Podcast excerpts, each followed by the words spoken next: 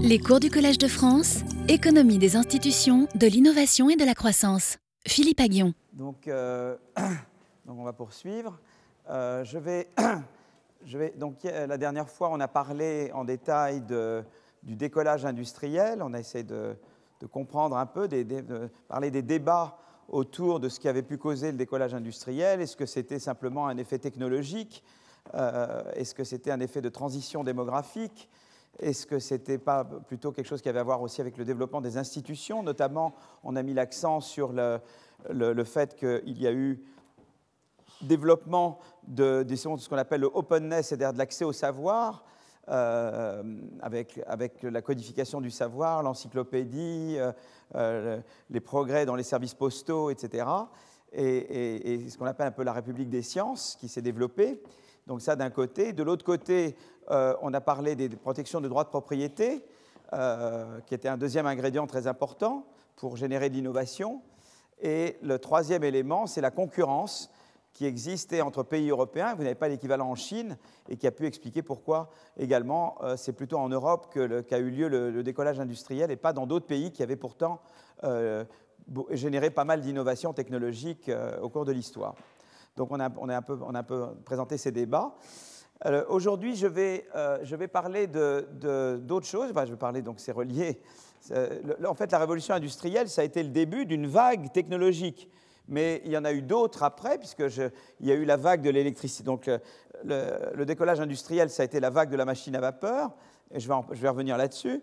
Euh, ensuite, il y a eu deux autres vagues importantes, c'est l'électricité, et puis plus récemment, euh, les technologies de l'information, de la communication, et, euh, l'intelligence artificielle, qui est une nouvelle vague technologique. Voilà, donc on va voir les similarités qu'elles ont, les différences qu'elles ont et essayer de comprendre un petit peu ce qu'il y a derrière cette notion de, vague technologique et ce que ça nous permet de comprendre sur le processus de croissance. Voilà, donc je, vais parler de ça aujourd'hui. Et, euh, donc, euh, voilà, donc je commence. Je vais peut-être euh, retirer ma veste. Voilà.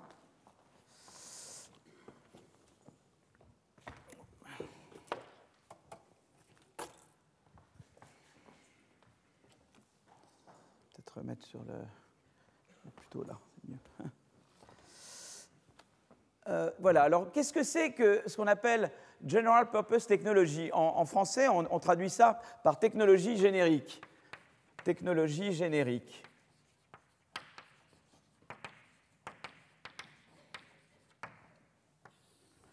Qu'est-ce que c'est qu'une technologie générique? C'est une technologie qui affecte tous les secteurs de l'économie, quoi. Voilà, euh, qui se diffuse à l'ensemble des secteurs de l'économie. L'économie est composée de beaucoup de secteurs, et euh, voilà, et, une technologie générique affecte tous les aspects de la vie, quoi, économique. Euh, donc, il y a vraiment l'idée qu'il y a une idée de départ qui se diffuse sur l'ensemble de l'économie. Voilà, et donc on va essayer de comprendre qu'est-ce qu'il y a derrière cette diffusion et quelles sont les conséquences de cette diffusion. Donc, elle traduit l'arrivée d'une technologie transformant en profondeur la vie des ménages et la manière dont les entreprises mènent leurs activités, et elles affectent l'ensemble de l'économie. Donc, les exemples de la, machine à vapeur, l'électricité, les moteurs à combustion, les technologies de l'information, l'intelligence artificielle, voilà des technologies génériques. Et on aurait pu, on pourrait considérer également que, et ça, mérite tout à fait, que l'imprimerie est une technologie euh, générique. Mais évidemment, l'imprimerie n'a pas donné lieu immédiatement à une vague de croissance. Euh, ça a été un ingrédient indispensable du décollage industriel, mais qui a eu des effets retardés. Mais l'imprimerie a joué évidemment. Sans l'imprimerie, vous n'auriez pas eu la première des conditions que j'ai mentionnées tout à l'heure pour le décollage industriel, qui est euh, eh bien l'accès, le, openness, quoi, euh, et la codification du savoir. Donc l'imprimerie a joué un rôle très important, mais l'imprimerie ne s'est pas traduite en elle-même par un décollage de croissance. Elle a ça a été un ingrédient indispensable du premier décollage industriel au début du XIXe siècle. Euh, euh, donc les, technologies euh, génériques sont souvent reliées au terme de révolution industrielle. Donc quand on parle de révolution industrielle, c'est ce qu'on parle de, vague technologique, c'est un peu, hein, on parle de la même chose. la première révolution industrielle, donc c'est a lieu donc dans la première moitié du, XIXe siècle, dans la continuité de l'invention de la machine à vapeur par James Watt. Dans les années 1770. Donc vous voyez, ce qui se passe, et on verra ça à chaque fois, c'est que l'invention qui donne lieu à, la vague, elle a lieu quand même avant. Et pendant un certain temps, il ne se passe pas grand-chose. Et après, ça prend et ça décolle. Vous voyez ce que je veux dire? Donc au début, l'invention est là, mais euh, ça ne prend pas tout de suite. D'accord? On va essayer de comprendre pourquoi il y a ce retard. D'accord? Donc. Euh, euh, elles sont également la seconde révolution industrielle c'est euh, la première moitié du XXe siècle, euh, c'est dans la continuité de l'utilisation de l'électricité avec l'invention de l'ampoule par Edison et de la dynamo. Mais à nouveau, entre l'invention de l'ampoule et euh, les, chaînes tayloristes et, tout ce qu'on a pu faire avec l'électricité, on verra qu'à nouveau, il se passe un certain temps et on va essayer à nouveau de comprendre les retards. Si j'avais du strepsil, j'en redonnerais, mais j'en ai pas sur moi. D'habitude, j'ai des médicaments, mais comme vous êtes quand même assez nombreux, il faudrait que j'en ai beaucoup quand même. Donc euh, voilà. Mais je, quand j'ai des petites classes, en général, j'ai toujours mes strepsils avec moi. Je, mais là, je suis vraiment désolé. Voilà. Aïe, aïe, aïe. Donc euh, Alors la troisième révolution industrielle, c'est la fin du XXe siècle. C'est dans la continuité de l'utilisation des technologies de l'information et de la communication suite à l'invention du microprocesseur euh, euh, euh, en 1969. Mais à nouveau, il y a un retard entre les premiers ordinateurs. Moi, j'en ai vu, enfin, vous avez vu certainement les gros ordinateurs. À Harvard, il y en avait un, mais il y en a, en ici. Qu'est-ce que c'est les ordinateurs de l'époque de 1950 Vous avez déjà des gros ordinateurs et ça, fait, ça va faire quand même donner lieu à toute une révolution, beaucoup, disons, qui aura lieu surtout dans les années 80, 90, fin 90, 2000. dans les trois cas, on note d'abord l'importance de l'innovateur, disons qu'il y a, quelqu'un qui permet l'apparition d'une nouvelle technologie générique. vous voyez, donc j'ai mentionné Watt, euh, j'ai mentionné, euh, euh, mentionné, Edison et Siemens. donc voilà, vous avez à chaque fois, vous avez à chaque fois des, des, inventeurs qui ont joué des rôles importants. Et je parlerai un petit peu du rôle des inventeurs dans l'histoire, et donc je montrerai des choses là-dessus. Euh, euh, donc ça, c'est la première caractéristique, disons, de, la, technologie générique. Euh, donc la deuxième chose, c'est que le changement, c'est que ces technologies génériques et leur diffusion, eh bien, provoquent des, vagues de croissance. Donc voilà, donc là, il y a une vague, en fait, là, il y avait une autre vague qui est la vague de la machine à vapeur que je ne montre pas. Ça, c'est la vague de l'électricité aux États-Unis. Et ça, c'est la vague des, technologies de l'information de la communication. Et alors, on se demande, est-ce qu'il y aura maintenant une nouvelle vague avec euh, euh, l'intelligence artificielle, peut-être des révolutions dans le domaine de la santé, etc. Euh, donc euh, voilà, mais, ça, produit des effets évidemment très significatifs sur le plan macroéconomique, puisque évidemment ces technologies se diffusent à l'ensemble, à l'ensemble de, l'économie, et elles ne se diffusent pas de manière continue. Elles, ont des non-linéarités. On va voir qu'elles ont dans, dans, leur diffusion, c'est pas comme ça, quoi. C'est très plat au début, et après il y a une phase d'accélération, et on va essayer de comprendre cette phase d'accélération. Euh, voilà. Alors, je reviendrai sur Paul David. Alors, Paul David est un historien des technologies, il y en a plusieurs, il y a Mokir dont j'ai parlé la dernière fois, et un autre grand nom, c'est Paul David, qui est professeur à Stanford et qui vient souvent, qui adore la France, il a un appartement à Paris, il vient très souvent à Paris. Euh, il faudra peut-être qu'un jour je fasse un colloque et que Paul David vienne vous parler euh, ça serait comme sympa que vous, comme vous, aurez vu leur travail, eh bien qu'ils puissent venir vous parler directement. Alors, en raison de la nécessaire adaptation des processus de production, la technologie ne procure pas de gains immédiats. Donc, je vais revenir en détail sur Paul David et sur expliquer les retards dans la diffusion des, nouvelles technologies. Euh, euh, alors, donc là, il y a un, article assez intéressant de Jovanovic, qui est un économiste à, à, New York University, à NYU, et de Rousseau dans le Handbook of Economic Growth, que j'ai eu la, chance de coéditer, euh, euh, d'être éditeur de ce, livre, qui est paru en 2005. Et alors donc ils disent, ils essayent de, dire, voilà, il y a un certain nombre de caractéristiques communes des technologies génériques, je vais essayer de les comprendre. Et, euh, et puis ils regardent en détail l'électricité et l'informatique, d'accord? Donc qu'est-ce qu'une technologie générique? Euh, euh, quels critères peut-on utiliser pour la distinguer d'autres technologies euh, et quelle, différence y a-t-il entre une vague technologique et une, innovation, disons, qui n'est pas générique Et là, il y a deux auteurs, Bresna Hahn et Trachtenberg. donc Bresna Hahn, il est professeur à, à, Stanford, et Trachtenberg, il est professeur à l'université Tel Aviv. Et ils, ont travaillé ensemble et ils ont beaucoup travaillé sur cette question. Ils distinguent les technologies génériques des autres technologies à travers trois caractéristiques incontournables. D'abord, c'est l'ampleur de la diffusion. Donc, à nouveau, ça affecte tous les secteurs de l'économie ou l'ensemble des secteurs. La deuxième chose, c'est que la technologie générique, elle est au début pas très opérationnelle et elle s'améliore avec le temps. Donc au début, on est tenté de ne pas la mettre en œuvre parce qu'on se dit vaut mieux, vaut mieux garder l'ancienne technologie où moi je sais bien faire les choses que de, que de, mettre la nouvelle technologie et on va essayer de comprendre pourquoi en fait ça prend du temps euh, pour cette technologie, de, pour s'améliorer. Voilà. Et donc, euh, euh, et ça, ça va relier beaucoup au problème des retards dans la diffusion technologique. Et puis la troisième caractéristique, c'est que la technologie générique, elle génère des innovations secondaires. Alors ça, c'est très important, c'est-à-dire que c'est une innovation fondamentale, mais qui, chaque fois qu'elle va être mise en œuvre dans un secteur différent, va, générer des innovations d'adaptation. C'est-à-dire que vous avez une technologie générique, vous avez par exemple la machine à vapeur, vous l'utilisez pour, le textile, ou vous l'utilisez pour les trains, ou vous l'utilisez pour... Et à chaque fois que vous allez l'utiliser dans un secteur différent, vous devez l'adapter. Et pour ça, vous avez besoin de brevets, vous devez innover. Pour adapter une technologie générique dans différents domaines, vous devez produire des innovations secondaires. Donc c'est une innovation qui génère des innovations à chaque fois qu'elle est adaptée dans un autre secteur. Vous voulez informatiser les banques, vous devez réorganiser les banques ou les, entreprises. C'est des innovations tout ça, breveté ou pas breveté. Donc euh, c'est tout ça les innovations secondaires. L'adaptation des technologies génériques génère des innovations secondaires. Donc ça, ça a des conséquences importantes et je vais en parler tout à l'heure. D'accord? Donc voilà un peu les trois caractéristiques, donc je vais les considérer une par une.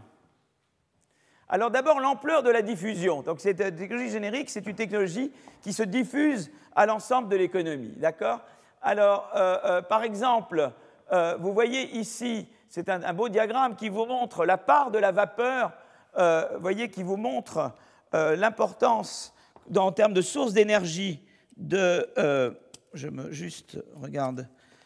C'est l'importance de la vapeur dans l'input énergétique du secteur manufacturier et la part de l'électricité. Là, vous voyez, on est autour de l'invention de l'électricité et vous voyez que l'électricité aux États-Unis eh bien, va petit à petit gagner au détriment de la vapeur et la vapeur va baisser. Vous voyez? Donc la vapeur qui, était devenue très importante, eh bien, à partir du moment où l'électricité apparaît, eh bien, à mesure que l'électricité se diffuse dans l'économie, eh bien, il y a recul, il y a recul voyez, de tout ce qui est basé sur voilà, euh, euh, euh, eau et vapeur. Voyez, donc ça, tout ça, ça, ça, ça, ça, baisse. Voyez, tout ça, tout ça réduit. Alors, les moteurs à combustion aussi augmentent jusque, voyez, et, culminent dans les années 40.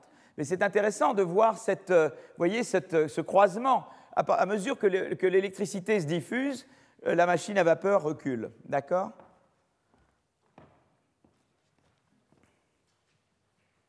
Voilà. Donc ça, c'est... Euh, alors on va, on, va, on va, y aller petit à petit.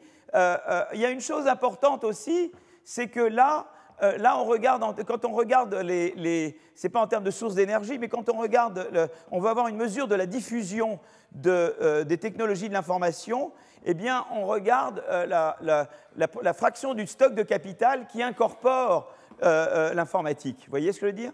Et, on voit que, à nouveau, l'informatique, l'ordinateur a été inventé là, et, vous voyez que, la, diffusion, c'est l'accélération a vraiment lieu dans ces années-là. Et c'est très important parce que je vais revenir tout à l'heure sur d'autres aspects, et vous voyez qu'il y a vraiment cette accélération. Pendant longtemps, il se passe peu de choses, et, après, tout d'un coup, donc c'est à la fois l'équipement d'ordinateur et le, software, et vous voyez, tout d'un coup, il y, a, il y a explosion ici, quoi.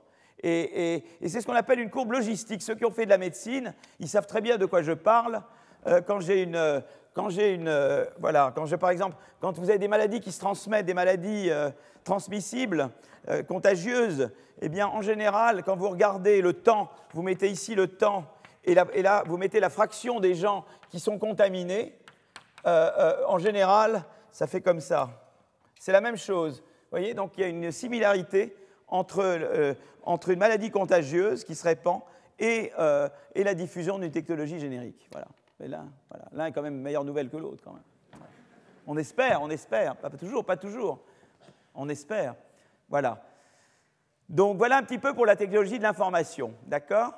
Alors dans les deux cas, on note d'abord qu'il y a un délai dans la diffusion de la, technologie générique. Entre la date d'invention et, la, date où il y aura diffusion complète dans l'économie, il se passe beaucoup de temps. Et ça évolue comme ça. Donc ça, c'est déjà... Et vous prenez, que vous preniez la machine à vapeur, l'électricité, euh, euh, l'éthique, c'est la même chose. Vous avez toujours cette caractéristique logistique, vous voyez, toujours la même chose. Euh, et en particulier, si je m'intéresse particulièrement à l'électricité, la comparaison entre l'électricité et les technologies d'information et de communication, l'adoption des technologies d'information dure plus longtemps que les 35 années pour électrifier. Vous voyez, la, diffusion de, l'électricité aux États-Unis, c'est 35 ans à peu près. Hein. et, ben, c'est plus long les technologies d'information. Mais euh, euh, euh, donc, l'informatique représente une part moins importante du stock de capital physique que les machines à moteur électrique au même stade de développement. Vous voyez, donc c'est une autre manière de dire que ça prend plus de temps pour l'informatique de se diffuser que pour l'électrique. D'accord On comprend. Alors pourquoi la diffusion des, technologies génériques prend-elle du temps? Parce que ces technologies impliquent, il y a plusieurs raisons, on va voir, mais une des raisons, c'est qu'il y a, je vais en donner d'autres, mais une première raison, et après on reviendra là-dessus, c'est ce qu'on appelle des externalités de réseau. C'est-à-dire que, euh, euh, eh bien, euh, en général, c'est intéressant pour moi de, me brancher si d'autres se branchent également. C'est vrai particulièrement pour l'informatique, c'est vrai aussi pour l'électricité. Ce n'est pas très intéressant pour moi d'avoir le téléphone si personne d'autre n'a le téléphone. Il faut bien que j'appelle quelqu'un, d'accord? Donc, je, voilà. eh bien, en général, il y a donc du coup, ce qui se passe, c'est qu'au début, les gens sont assez sceptique, il dit pourquoi je dois, il y a des coûts de transition, je vais revenir sur ces coûts de transition. Au début, les gens se disent, bon, mais tout ça c'est très joli, mais ça m'a l'air un peu fantaisiste, pourquoi je dois y aller? Et tant que les autres n'y vont pas, vous n'y allez pas non plus. Mais comme vous n'y allez pas, les autres n'y vont pas. Vous voyez? Donc il y a ce qu'on appelle des, externalités d'adoption. Euh, euh, c'est ce que mon copain Schleifer appelle implementation cycles. Quoi.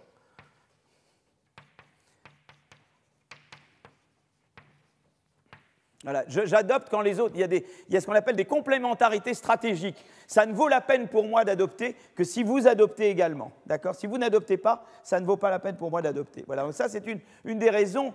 Euh, donc la mise en place d'un réseau de distribution électrique à grande échelle est rentable uniquement si le nombre d'utilisateurs est important. De même, le développement de l'informatique requiert une masse critique d'utilisateurs, en particulier quand il s'agit de l'utilisation de l'Internet. D'accord? Donc ça, c'est une des premières raisons. On verra qu'il y a d'autres raisons. Mais déjà, une première raison, c'est les externalités de réseau qui sont impliquées par... C'est les complémentarités stratégiques, si vous voulez, dans l'adoption d'une nouvelle technologie générique entre moi et les autres. Euh, euh, d'accord Donc, alors j'ai dit que euh, donc, la, première chose, c'est qu'il y a le retard. Alors, la technologie générique se diffuse sur l'ensemble des secteurs de l'économie. Alors, ça, c'est assez intéressant comme diagramme parce que ça représente, vous voyez, les, on, va secteur par secteur. On voit, on voit à quelle vitesse les Là, au lieu de dire l'économie tout entière, on regarde différents secteurs, comment ils ont euh, comment ils ont quitté la machine à vapeur pour aller vers l'électricité. Vous voyez? Au lieu de regarder ça au niveau de l'économie tout entière, je, regarde ça par secteur. D'accord? Et vous voyez que c'est très intéressant. Euh, par exemple, euh, vous voyez, le textile est là, l'alimentation c'est là. Vous voyez, il y en a d'autres qui vont beaucoup plus vite. Vous voyez, les, les, bah les imprimantes, ça, ça va très vite. L'imprimerie se diffuse très vite. Mais par, contre, le textile, c'est beaucoup moins vite que l'imprimerie, euh, euh, voyez, pour aller à l'électricité. Et, on voit les vitesses. C'est intéressant de se demander pourquoi certains secteurs ont été plus rapides que d'autres pour adopter euh, pour aller vers l'électricité et donc pour, pour abandonner progressivement la, machine à vapeur. Voyez Donc c'est intéressant de regarder chaque. Alors il y a des, articles écrits sur chaque industrie en particulier. Les historiens se passionnent pour une industrie. Il, passe de, il pourrait faire tout un cours sur une industrie en particulier. D'accord euh, L'informatique, alors là c'est très intéressant. Euh, là, au lieu de regarder, parce que pour l'informatique, on a, ça, concerne vraiment tout le monde, et, là, euh, les auteurs regardent en termes de, ceux qui diffusent le moins et ceux qui diffusent le plus. Donc à chaque fois, je représente les, les, les 10% qui diffusent le moins, et puis les 10% qui diffusent le plus, et j'ai tous les percentiles. Et vous voyez qu'à nouveau, on voit, cette, euh, on voit à nouveau, euh, euh, et, je représente en ordonnée la, part du capital, du stock de capital qui incorpore de l'informatique, vous voyez? Et, ça, c'est ceux qui en incorporent le moins et ceux qui en incorporent le plus. Et on voit toujours cette forme logistique, vous voyez? Pendant un certain temps, c'est quand même très peu. Et c'est surtout tiré par ceux qui, qui, euh, adoptent le plus. Vous voyez, je veux dire, c'est l'écart quand il y a accélération, c'est aussi l'écart entre ceux qui adoptent le plus et les autres qui également grandit. Voyez Donc, euh, il y a la forme de, voyez, de, logistique, mais en même temps, ceux qui, à ce moment-là, se creuse l'écart entre ceux qui adoptent et ceux qui n'adoptent pas.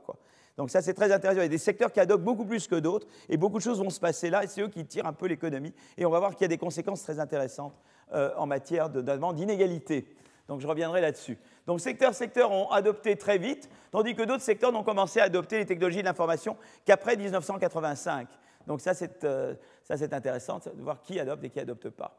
Euh, euh, la diffusion de l'électricité, des technologies de l'information, également, ce n'est pas juste les entreprises, c'est les ménages qui adoptent l'électricité ou l'informatique. Et, là également, on voit une, courbe logistique. Voyez Donc là, j'ai représenté l'électrification. Là, maintenant, j'ai superposé la diffusion des technologies de l'information. Et là, on est dans des années 1980, 1990, 2000. Et puis, euh, en pointillé, j'ai euh, ce qui est l'électrification. Et ça, ça concerne évidemment les, euh, fin, début des années 1900. Quoi, voyez L'électrification arrive, l'invention, c'est 1894. Donc, vous voyez, c'est voilà, donc, euh, et vous voyez que la forme est très semblable. Et on a à nouveau l'idée qu'il n'y a pas grand-chose et puis que tout d'un coup, il y a cette accélération. Mais vous voyez la similitude dans la diffusion entre l'électricité et, la technologie de l'information. C'est quand même incroyable. Hein. c'est très très semblable, vous voyez, et ça concerne des choses très différentes quand même. Donc on, voilà, donc, euh, donc ça c'est cette. Alors comme dans le cas, alors donc on voit que, que, que l'on regarde du côté des entreprises ou que l'on regarde du côté des ménages, eh bien euh, en fait eh bien voilà, on a, euh, un, on, a, on a, un certain plateau, et il y, a, des retards, il y a une diffusion, et puis après, on atteint un certain plateau, et puis après, on continue à se diffuser. Alors les retards, les retards sont plus, il y a des différentes, pour, pour les entreprises, c'est beaucoup des complémentarités stratégiques. Vous me direz pour les ménages aussi, ça peut jouer. Pourquoi moi je vais avoir le téléphone si personne d'autre n'a le téléphone? Donc ces considérations stratégiques jouent. Il y a également euh, euh, un aspect coût fixe, c'est-à-dire que électrifier, euh, électrification, j'aurais dû mettre là, des zones rurales, eh bien, il y a des coûts fixes importants d'installation des réseaux. la diffusion des ordinateurs, le principal obstacle, c'est le coût d'apprentissage. Donc les coûts ne sont pas les mêmes. Donc il y a des externalités de réseau. Dans le cas de l'électricité, il y a des coûts fixes, parce que pour installer un réseau électrique, bah, il faut qu'il y ait suffisamment de personnes qui l'utilisent et, voilà, et donc là, il faut qu'on considère que ça vaut la peine de mettre ce coût fixe. Euh, les ordinateurs, c'est plus au niveau des individus. Il y a un apprentissage à faire pour aller vers l'ordinateur et on ne sent le nécessité de le faire que si suffisamment d'autres gens l'ont fait ou bien s'il y a vraiment une volonté des gouvernements de dire, ben voilà, l'informatique, ça doit s'enseigner ou euh, pousser beaucoup à ce que les gens apprennent. Par exemple, maintenant, avec la réforme de l'État, euh, en France, on voudrait beaucoup pousser les gens à apprendre à faire les choses eux-mêmes sur ordinateur et donner des cours et les aider, etc. Voilà, on considère que ça permettrait de faire d'énormes économies euh, sur les dépenses publiques et que ça vaut la peine d'investir dans, euh, eh l'éducation informatique de, la population. Alors, donc, j'avais dit, la première caractéristique des technologies génériques, c'est l'ampleur de la diffusion. La deuxième, c'est que c'est des technologies où disons que, où il y a ce qu'on appelle l'amélioration. au début, quand on la met en œuvre, on n'est pas très efficace, mais on gagne en efficacité au cours du temps. Voilà. Au début, euh, les premiers ordinateurs, c'est énorme, c'est moche, c'est gros, et puis après on arrive aux, ordinateurs, aux PC, quoi. Et après on arrive à des trucs, des ordinateurs beaucoup plus petits et beaucoup plus performants. Euh, donc une, technologie générique doit, à mesure qu'elle vieillit, améliorer son efficacité, sa qualité. Cela se traduit donc à, une baisse des prix à qualité donnée. C'est-à-dire qu'évidemment, euh, euh, euh, très vite, ce qui se passe, c'est que des nouvelles générations d'ordinateurs vont rendre les anciennes générations d'ordinateurs obsolètes. Et donc les prix vont baisser très vite. Vous voyez ce que je veux dire? Donc c'est ça qui va se passer. C'est qu'en général, vous allez avoir une première génération, une deuxième génération, et les prix à qualité donnée vont baisser très rapidement parce que vous aurez toujours des, nouveaux prototypes plus, plus performants, qui vont évidemment rendre les anciens moins, moins performants et, donc beaucoup moins onéreux. D'accord? Alors c'est pour ça qu'il y a la notion de, quality adjusted price of capital, c'est-à-dire qu'on regarde toujours le prix ajusté pour la qualité. Ce qui compte, c'est le prix divisé par la qualité d'un bien. Et, et, en général, ce qui se passe, c'est que pendant la phase d'accélération, eh bien, quand vous avez des, eh bien, le prix divisé par la qualité tend à diminuer. Le prix des machines que vous pondérez par leur qualité tend à diminuer pendant les phases d'accélération. Voilà, c'est ça qui se passe. Vous avez une baisse du prix, euh, euh, du prix pondéré par la qualité. Alors, euh, donc à mesure que la technologie générique se diffuse, le prix du capital ajusté pour la qualité baisse. Euh, et là, je vais vous montrer une figure qui montre une série ajustée du prix relatif de l'équipement, ajusté pour la qualité, par rapport au prix de la consommation. Et vous voyez ce qui est très intéressant, donc ça c'est le prix de l'équipement ajusté pour sa qualité, évidemment. Et vous voyez que dès qu'il y a, vous voyez l'électrification là, dès qu'il y a accélération dans l'électrification, vous voyez que le prix, vous voyez qu'il y a baisse par rapport disons, à la tendance, vous avez une baisse euh, euh, du, coût du capital euh, pondéré par la qualité. Vous voyez, donc dès que vous avez ça, c'est très intéressant parce que, à nouveau, quand vous avez eu la vague, la vague des, tics, eh bien, vous avez observé une accélération dans la baisse des, des, biens capitaux, des biens des machines, voyez, du prix des machines ajustés pour leur qualité. Voilà, et, et, ça, ça joue un rôle très important. Entre 1905 et 1920, eh bien, et après 1975, qui correspond à la, période de diffusion de l'ordinateur, eh vous allez voir que, euh, vous voyez que là, c'est l'électricité qui fait baisser le prix des biens capitaux, et là, c'est la révolution TIC qui fait baisser. Donc, chaque fois que vous avez une révolution technologique, ça se traduit par les prix des biens d'équipement. Ça les fait baisser, quoi. D'accord? C'est une des manières de le mesurer. Vous pouvez le regarder par la proportion des, secteurs qui adoptent ou n'adoptent pas, mais vous pouvez également le regarder par les prix. Les prix contiennent énormément d'informations. Et là, les prix des biens d'équipement contiennent énormément d'informations sur la diffusion de la technologie. Voyez parce que tout de suite, les nouvelles, générations de biens, de, capitaux, rendent les anciennes obsolètes. Ou si vous voulez, c'est une manière de le voir. Voilà, je rends les anciens obsolètes parce que j'ai un bien de bien meilleure qualité. Donc les gens vont faire la concurrence pour la meilleure qualité. Ou dire, ah ben, si moi tu veux me donner l'ancienne qualité, tu dois vraiment baisser ton prix pour que je, je garde encore l'ancienne qualité. Et c'est ça qui pousse à la baisse les prix de biens d'équipement. D'accord? Voilà. Si le coût moyen du capital baisse particulièrement durant les périodes de diffusion, c'est-à-dire durant ces périodes-là, d'accord, cette baisse devrait être particulièrement concentrée sur les biens capitaux qui sont au cœur de la révolution technologique en question. Alors maintenant, je vais, au lieu de regarder pour l'économie, là on regarde tous les équipements, maintenant je vais regarder en particulier certains types d'équipements. Alors, vous voyez, on, obtient, on observe une chute marquée de l'indice des prix euh, voyez, donc pour les ordinateurs, voyez particulièrement les ordinateurs, là, ça va évidemment, c'est eux qui sont au cœur de tout. Euh, donc les ordinateurs, les prix vont baisser excessivement vite pendant les années 90-2000, quoi. Voilà. Donc, euh, donc voilà, vous avez un prix divisé par 10 000 en 25 ans. Vous voyez, c'est extraordinaire là. Vous voyez, c'est et l'électricité, alors d'ailleurs, ce qui est intéressant, c'est que la chute de prix a été beaucoup plus forte pour les ordinateurs que pour l'électricité ou les véhicules à moteur, dont les prix ont été divisés par 10 en un siècle. Vous voyez, ce n'est pas du tout la même échelle.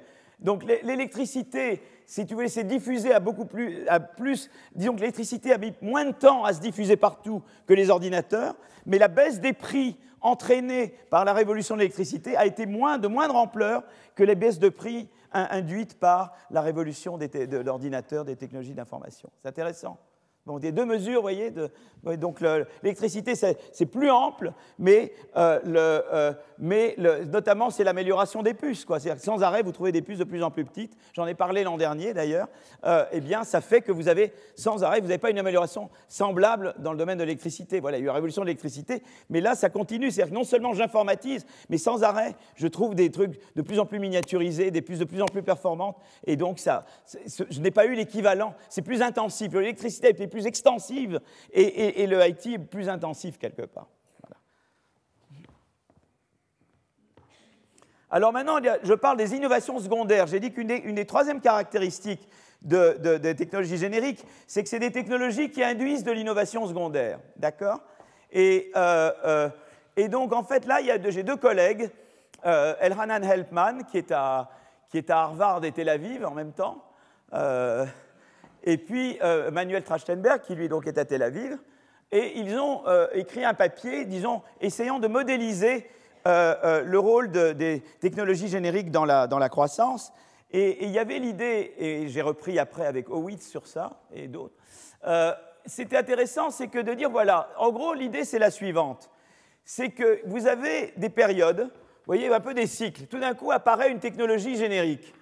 Donc là, je dis GPT, I. Et donc, il y a une certaine. Et après, va apparaître. Et après, il faut faire apparaître une innovation secondaire, secondaire I. Ensuite apparaît euh, euh, GPT euh, I plus 1, I plus 1. Et là apparaît et là apparaît secondaire I plus 1. C'est-à-dire que, si vous voulez, l'idée est la suivante. L'idée, c'est de dire, voilà, qu'est-ce que c'est que l'histoire? On peut, on peut, modéliser de manière très simple, en disant, voilà, il y a des technologies génériques qui apparaissent.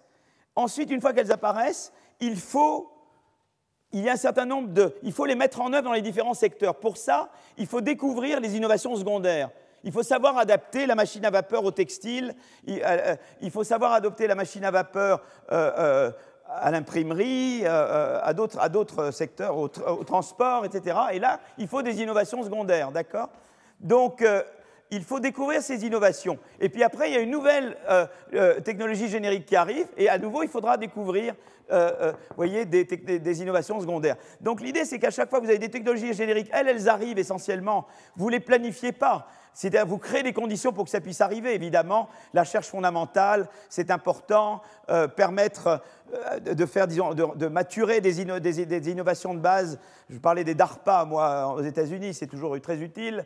Euh, mais voilà, vous ne maîtrisez pas complètement l'arrivée d'une technologie générique. Mais l'idée, c'est de dire, quand elle arrive, eh bien, après, il va y avoir toutes ces innovations secondaires qui vont se développer. Donc, quand apparaît une nouvelle technologie générique, des ressources vont être mobilisées dans la RD pour générer des innovations secondaires indispensables, euh, j'ai oublié le S, à la diffusion de la, technologie générique. Et, donc, c'est ça qui va se passer. Et, une des choses qu'ils disent, c'est qu'ils disent, ben voilà, notamment, qu'est-ce qui se passe C'est que quand vous faites ça, eh bien, probablement, après que vous aurez euh, inventé la technologie générique I, à partir de ce moment-là, vous allez devoir euh, mettre de la réallocation de ressources. C'est-à-dire qu'un certain nombre de gens qui produisaient vont cesser de produire et vont essayer d'expérimenter la nouvelle technologie. Donc ils ne seront peut-être pas productifs immédiatement. Pendant ce moment-là, il va y avoir un, ralentissement. Vous voyez, donc c'était pour essayer d'expliquer solo pourquoi je vois les ordinateurs partout et pas dans les statistiques. Une des raisons, ça peut être les, retards de réseau, c'est-à-dire des gens dont, dont je parlais tout à l'heure, mais une autre raison qui est donnée là, c'est de dire, quand vous avez la technologie générique, il faut expérimenter, quoi. Et quand j'expérimente, je ne produis pas. Je ne peux pas à la fois produire et expérimenter.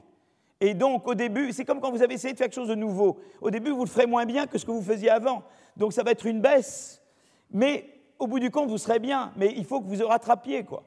Et, et c'est ça l'idée, quoi. L'idée, c'est de dire, quand vous avez la découverte de cette, de, cette, eh bien, à ce moment-là, une partie des ressources vont être réallouées de la production vers la recherche, vers l'expérimentation, vers euh, l'expérimentation, ça marche ou ça marche pas, etc. Et dans cette période-là, eh bien, l'output risque de baisser parce que, voilà, ça met du temps, quoi. Je dois m'entraîner, je dois faire autre chose. C'est comme un boulanger, il peut tout, soit uniquement passer son temps à produire du pain, soit faire des réparations à son four. Ben, c'est comme s'il disait, je répare mon four. Mais pendant qu'il répare son four, il produit moins. Euh, voilà. Et là, il y a une baisse d'output, voyez Et donc, c'est voilà, un peu cette idée-là.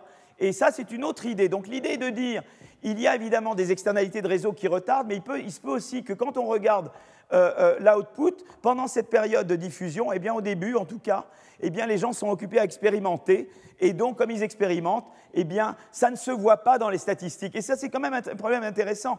C'est comment on mesure. Quand Solo disait, je vois des ordinateurs partout sauf dans les statistiques, c'est vrai que si on regardait l'output, le, le PIB, on ne le voyait pas, mais peut-être que plein de gens étaient occupés à expérimenter pour la nouvelle technologie qui a permis des, grandes croissances après, vous voyez ce que je veux dire? Mais c'était une activité productive, mais elle n'est pas visible, elle n'est pas mesurée par le, voyez, par le PIB. Vous voyez, donc ça, voilà, ça relie à problème de la mesure. C'est des activités qui sont en fait productives à moyen et long terme, mais vous, vous, ne le voyez pas dans la production à court terme. D'accord? Si je répare mon four, ce n'est pas du PIB. Si je produis du pain, c'est du PIB. Vous voyez Voilà. Donc, euh, donc voilà, ça c'est un peu leur, leur, leur, modèle et je reviendrai un peu sur, sur ça. Euh, euh, alors, donc, qu'est-ce qui se passe? Donc, les technologies génériques aident à fabriquer. Alors, qu'est-ce qu'elles peuvent faire comme innovation secondaire? Eh bien, elles peuvent améliorer la fabrication de produits existants, c'est des innovations de procédés, ou permettre de développer des nouveaux produits. Et, donc, les deux peuvent arriver. C'est-à-dire qu'une technologie générique, ça permet de. Ben voilà, euh, l'Internet et la révolution antique, ben voilà, vous, vous avez plein de. Vous avez euh, Uber, machin, la digitalisation permet plein d'autres produits nouveaux, mais ça permet aussi de réduire le coût de production dans des activités existantes. Donc, par exemple, des, innovations de produits, de procédés, l'électricité en alimentant les usines en énergie de façon continue peut être considérée comme à l'origine de l'automatisation des processus de production. Hein et j'en reparlerai de l'automatisation. D'accord? Euh, euh, en développement, de même avec, avec l'informatique, en développant les capacités de simulation informatique, les TIC ont changé la façon de faire de la recherche empirique. Et donc ça, c'est, voilà, on fait toujours de la recherche empirique, mais on le fait de manière beaucoup plus efficace avec les ordinateurs, les données, tout ce dont on dispose qu'on n'avait pas avant, quand on devait faire des... Ou bien maintenant avec l'informatique telle qu'elle aujourd'hui par rapport aux cartes perforées, qui était mon cauchemar dans ma jeunesse, voilà je suis sûr beaucoup d'entre vous. Euh, innovation de produits. Bah, le développement des, des, TIC a par exemple favorisé la création des smartphones. Il n'y aurait pas de smartphone sans, le, les TIC. D'accord? Bon, Ça c'est évident. Et plein d'autres produits qui vont avec. Donc ça, euh, ça c'est évident. Voilà des innovations secondaires. Mais on vous en donne à l'appel. D'accord? Alors là, vous voyez, ce qui est très intéressant, c'est que comment une des mesures de la quantité d'innovation, évidemment qu'elle est imparfaite, mais malheureusement, on n'a pas 36 mesures. Une des mesures, c'est le nombre des brevets, ou les flux de brevets. Et vous voyez que ce que ce soit l'électrification ou la révolution de l'information des télécommunications, eh bien vous voyez qu'il y a à chaque fois les brevets, euh, euh, euh, vous voyez que les brevets ou les copyrights augmentent, c'est-à-dire à chaque fois il y a ça a un effet sur les, sur les copyrights et sur les brevets, voyez, donc ils sont des mesures quand même d'innovation. Euh, et, donc, vous voyez, donc, ce qui se passe, c'est que vous avez votre technologie générique, et dans chaque secteur où elle se diffuse, eh bien, ça donne lieu à des brevets. Comment je le fais là Comment je le fais là Comment je le fais là Et à chaque fois, vous avez beaucoup de nouvelles innovations qui apparaissent. Et donc, c'est tout à fait naturel qu'évidemment, euh, chaque fois que vous avez une technologie générique, ça donne ça, stimule euh, évidemment le flux de brevets, d'accord? Et l'innovation secondaire, mesurée par les flux de brevets. Alors, alors, évidemment, il y a aussi un aspect dynamique des entreprises, parce qu'évidemment, euh, euh, il y a un avantage des nouveaux sur les anciens. Les anciens, ils, ont un coût de, de passer de l'ancien au nouveau. Tandis que les nouveaux n'ont pas ce coût-là. Donc c'est un avantage des nouveaux par rapport aux anciens. Les nouvelles entreprises ne subissent pas de coûts liés au passage des anciennes technologies aux nouvelles technologies, et leur organisation est plus flexible, puisqu'ils peuvent l'adapter que pour les entreprises existantes. Donc l'arrivée d'une technologie générique est à l'origine typiquement donne un avantage aux entrants potentiels et, quand ils entrent, eh bien souvent ça se traduit par, euh, euh, même toujours par de la sortie, en tout cas d'entreprises existantes. Donc en fait, typiquement, ce qui va se passer, c'est que non seulement vous aurez plus de brevets, le flux de brevets va s'accélérer pendant la période d'accélération de, diffusion d'une general purpose technologie, mais en même temps, la destruction créatrice va augmenter. Vous aurez plus d'entrées et de sorties pendant les périodes d'accélération de, diffusion d'une general purpose technology. Donc ça, ça relie vraiment, euh, voyez, le processus à, la, dynamique des entreprises. Et vous voyez là, euh, alors là, ce qu'on regarde, c'est qu'on regarde la valeur des entreprises qui rentrent. Euh, vous voyez, la valeur sur le, voyez, au New York Stock Exchange en, pourcentage de la valeur totale boursière. Et, vous voyez, ce qui est intéressant, c'est qu'on observe que eh bien, les entreprises qui rentrent, elles représentent, voyez, euh, leur valeur par rapport au total augmente beaucoup quand il y a, quand il y a des vagues. Ça veut dire que typiquement, ben, elles, vont, elles, vont, taper sur celles qui existent, évidemment. Hein. on est dans un monde dur. J'augmente parce que je tape sur les autres, évidemment. Euh, et, donc, euh, et, donc, ça, ça vous donne une idée que la destruction créatrice augmente dans les périodes d'accélération de diffusion des General Purpose Technologies. Voilà. Voyez, là, vous le voyez pour l'électricité, et, donc le, que je regarde. Donc là, c'est euh, voilà, là c'est voilà, là c'est en termes d'investissement sur capital, et ça c'est la quantité d'offres publiques d'achat, hein, c'est ça, voilà, d'IPOs. Et vous voyez qu'il y a des, les deux ont des vagues. L'investissement augmente beaucoup et les IPOs augmentent beaucoup, quoi. Voilà, les offres publiques d'achat, qui sont une, j'entre en bourse, quoi. Voilà, donc ils entrent en bourse, ben, ils évacuent d'autres gens, quoi. J'ai un copain qui est entré en bourse, euh, euh, il a vendu sa boîte, Il est devenu venture capitaliste. Ah oui. Voilà. Alors évidemment, donc voilà les trois caractéristiques des, technologies génériques. Il y a d'autres indices qui peuvent suggérer l'apparition d'une technologie générique par-delà l'ampleur de la diffusion, le côté amélioration et apprentissage et le côté innovation secondaire euh, et, le fait que ça génère plein d'innovations secondaires et plein de destructions créatrices. Il y a d'abord, à court terme, ce que je disais tout à l'heure, la faible croissance de la productivité suite à l'arrivée d'une nouvelle technologie. Donc ça traduit le délai de diffusion, ce que donc l'aspect réseau, euh, externalité de réseau, ça traduit, comme je l'ai dit tout à l'heure aussi, euh, le fait qu'il y a apprentissage de la nouvelle technologie, donc quand j'apprends, je suis moins bon. Hein. Euh, et puis, il y a les, effets de réallocation dont je parlais ici, c'est-à-dire le fait que eh bien, plein de gens se mettent à faire d'autres choses que d'activités directement productives parce qu'ils veulent découvrir l'innovation secondaire qui va permettre de mettre en œuvre la technologie générique dans un nouveau secteur. Et tout ça, évidemment, contribue contribue à la, à la baisse. Vous voyez, on observe chaque fois des baisses de, la croissance qui, qui, baisse avant de remonter. Vous voyez, donc c'est intéressant. C'est que des fois, ce n'est pas toujours une mauvaise nouvelle d'observer une baisse de la croissance de la productivité. Ça peut refléter en fait le fait qu'on est en train de préparer la mise en œuvre d'une nouvelle technologie générique.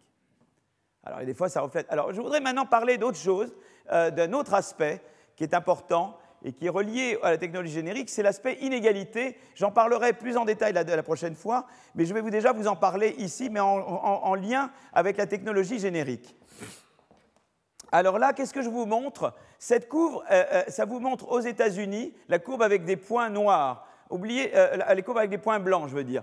Elle vous montre l'évolution de ce qu'on appelle le skill premium, c'est-à-dire c'est le salaire des gens qui ont un un, niveau universitaire, un diplôme universitaire, divisé pour S pour skilled, et divisé par WU, qui est le, salaire moyen de gens qui, sont arrêtés au bac, ou avant le bac, ou au brevet, etc., qui n'ont pas fait d'études supérieures. Donc, euh, euh, c'est une des mesures, de, disons, de la prime à la qualification. Hein. Il y en a des beaucoup plus fines, mais enfin voilà, c'est une des mesures. Et ce qu'on voit, c'est que, euh, en gros, il y a eu, vous voyez, en, fin des années 60, vous voyez, des, au début des années 70, il y a eu baisse de ce skill premium et ensuite il s'est mis à augmenter beaucoup, beaucoup et beaucoup plus vite qu'avant. Et la courbe avec les points noirs, c'est la fraction de la population américaine qui, qui va à l'université et elle augmente, elle. Donc on se demande pourquoi on peut se dire, ben, c'est bien bizarre parce que euh, euh, si la fraction des gens qui vont euh, à l'université augmente par rapport à ceux qui ne vont pas, la rareté du travail qualifié par rapport au travail non qualifié devrait baisser. Donc on aurait dû observer une baisse continue du skill premium. Or, il baisse d'abord et il augmente ensuite. Et pourquoi il augmente? Voilà. Et eh bien, une explication, c'est que en fait, et ça c'est la première énigme, d'accord? Pourquoi il augmente alors que, euh, euh, d'abord pourquoi il baisse et augmente, et pourquoi il augmente alors que l'offre relative de, travailleurs, d'employés ayant un degré universitaire ne cesse d'augmenter. Donc ça, c'est la, première énigme. D'accord Il y a euh, euh, une deuxième énigme, c'est qu'on observe que la croissance des inégalités de salaire euh, à partir des années 80 a lieu non seulement entre gens qualifiés et pas qualifiés, mais parmi des gens de même qualification. C'est-à-dire qu'au sein même d'un groupe d'éducation, on, voit on voit une augmentation des inégalités de salaire. Donc c'est intéressant. C'est une augmentation qui est à la fois entre niveaux d'éducation et au sein d'un niveau d'éducation. Et on veut comprendre pourquoi. Alors une explication, c'est les technologies génériques. Pourquoi? Parce que, voyez, euh, euh, voilà, ah oui, voilà. C'est-à-dire qu'en fait, voilà, qu'est-ce qui se passe pendant cette période-là? Pendant la période d'accélération de, la technologie générique, qu'est-ce qui va se passer? Eh bien, pour installer des ordinateurs, vous avez besoin de gens qualifiés.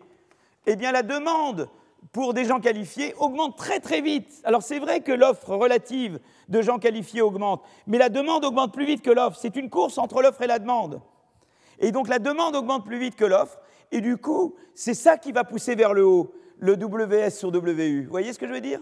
C'est qu'il y a cette accélération et donc, euh, euh, en fait, qu'est-ce qui se passe? C'est que, euh, en fait, pendant cette période-là, eh bien, cette période-là, c'est la période justement où il y a accélération dans la diffusion des technologies de l'information. Et ça, ça fait une, demande énorme pour des, pour des gens qualifiés. Et donc, ça, voilà une explication naturelle de, de l'augmentation des inégalités de salaire. C'est très relié au, au, General Purpose Technology. Vous voyez? Et donc, euh, c'est une courbe, bien que l'offre ait augmenté, la demande augmente beaucoup plus vite. Donc, tant pis si l'offre augmente. Elle n'augmente pas assez vite, l'offre, pour faire face à la demande. Et, donc, il y a un premium énorme à la qualification qui augmente. Donc ça, c'est la première chose. Mais la, General Purpose Technology, elle explique également pourquoi les salaires augmentent, les inégalités de salaire augmentent également à l'intérieur d'un niveau de qualification. Pourquoi? Parce que pour un même niveau d'éducation, moi et Simon, par exemple, Simon, il est adaptable et moi, je ne suis pas adaptable. C'est-à-dire que ce n'est pas seulement savoir, c'est pas uniquement avoir la qualification, c'est qu'il y a des gens qui, on ne sait pas pourquoi, ils s'adaptent mieux que d'autres. Vous voyez, les députés d'En Marche, il y en a qui sont meilleurs que d'autres, je ne vous donnerai pas de nom. Ils sont peut-être tous éduqués pareil, mais il y en a plus malins que d'autres. Je ne vous dirai pas ceux qui sont malins, ceux qui ne le sont pas. Voilà. Mais, euh, euh, euh, donc, ou maligne. Hein. Voilà. Donc là, je vous ai tout dit déjà. Alors, donc, donc voilà, parce que c'est les deux, c'est les études, mais c'est également je vois comment je, m'adapte, quoi. Vous voyez? Et, c'est ça, parce que l'adaptation, c'est de voir, je vois comment je peux le faire là, quoi. Et ça, ça c'est pas un truc purement, ça ne se ramène pas purement à des diplômes. Il y a des gens qui sont bardés de diplômes et qui ne voient pas comment adapter. Ou peut-être je peux adapter ce coup-là et, et, pas, et pas voir pour le prochain coup. Et en fait, on s'est rendu compte d'une chose aussi, c'est que les inégalités de salaire à l'intérieur d'un niveau d'éducation sont assez temporaires en fait. Je suis bon à adapter cette technologie-là, mais pas forcément la prochaine elles affectent la composante temporaire du revenu, plus que la composante permanente du revenu, pour en prendre un thème friedmanien. D'accord? Donc, euh, donc c'est intéressant. Et c'est très lié à la notion de General Purpose Technology. On peut, à travers le prisme de la technologie générique, comprendre l'évolution des inégalités de salaire euh, depuis la dernière période. C'est important ça, parce que tout le débat sur les inégalités, nous y reviendrons la prochaine fois, est très lié à la technologie quand même. On peut difficilement comprendre, c'est une de mes critiques à l'égard d'autres personnes qui travaillent sur les inégalités, c'est-à-dire que, je ne donne aucun nom, euh, euh, c'est de dire que c'est très d'abord, mais on ne peut pas comprendre vraiment l'évolution des inégalités uniquement en pensant en termes de rentiers et d'héritiers. Quoi. Et, souvent, même ça, c'est très relié à de l'innovation.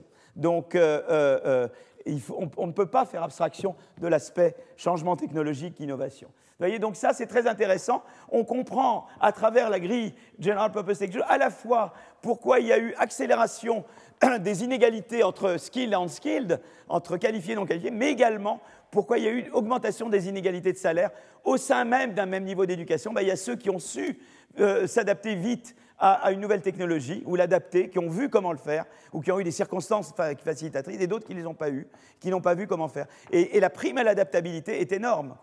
Et euh, voilà. Et donc, euh, j'ai mon collègue Pierre-Michel Minguer qui travaille beaucoup sur le talent. il enseigne sur le talent. Vous devriez passer très, très. Il parle beaucoup de ces choses-là. Qu'est-ce qui fait que quelqu'un, c'est pas uniquement le diplôme qui détermine si tu vas avoir un super salaire, si tu vas avoir une super star. Il y a des gens à un diplôme équivalent où les écarts de salaire se sont énormément accrus. D'accord?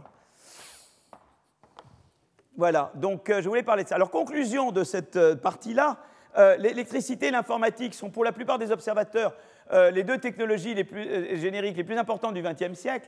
Ces technologies remplissent trois critères importants. L'ampleur de la diffusion, ça se diffuse partout. L'idée qu'on n'est pas tout de suite au top, il faut un certain temps, mais je vais revenir là-dessus pour s'améliorer et améliorer l'utilisation de cette technologie. Et deux, ça génère des innovations secondaires alors que l'électricité a été plus largement et plus rapidement adoptée, l'informatique semble être technologiquement plus révolutionnaire et induire des baisses de coûts et des, baisses de prix de capital euh, euh, euh, ajustés pour la qualité beaucoup plus importantes que l'électricité. Voilà, donc c'est intéressant de comparer les deux. Donc ça, ça me fait la première partie et il est 14h47. Voilà, ben, c'est bon, on est, on, est, on est bon, on tient le... Alors il faut que je... Non, je vois comment je, comment je baisse, comment je... Alors là, j'ai un petit problème. Ah voilà, voilà, je vois. Non, non, je vois comment je dois faire. C'est bon. Est-ce que vous êtes encore en vie? C'est formidable. Est-ce que je vais trop vite? Je vais trop vite? Un peu moins vite que la dernière fois quand même, non? Je ralentis un petit peu? Bon, alors, voilà. Alors je vais parler de mon ami Paul David, qui est un homme vraiment merveilleux, vraiment grand plaisir toujours de parler avec lui.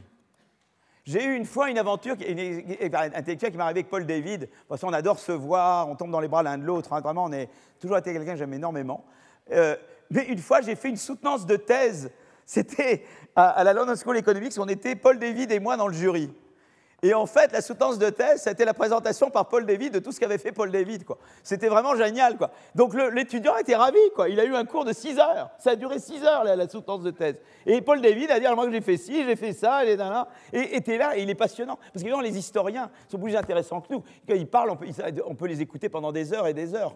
Et, la, la dynamo, et le machin, et, ça dure 6 heures. Et tu dis, mais tu n'as pas regardé ta montre? Mince, 6 heures sont passées. Bon, quelle note met à l'étudiant? Bah, Il a été très sympa, il a bien on lui met 20.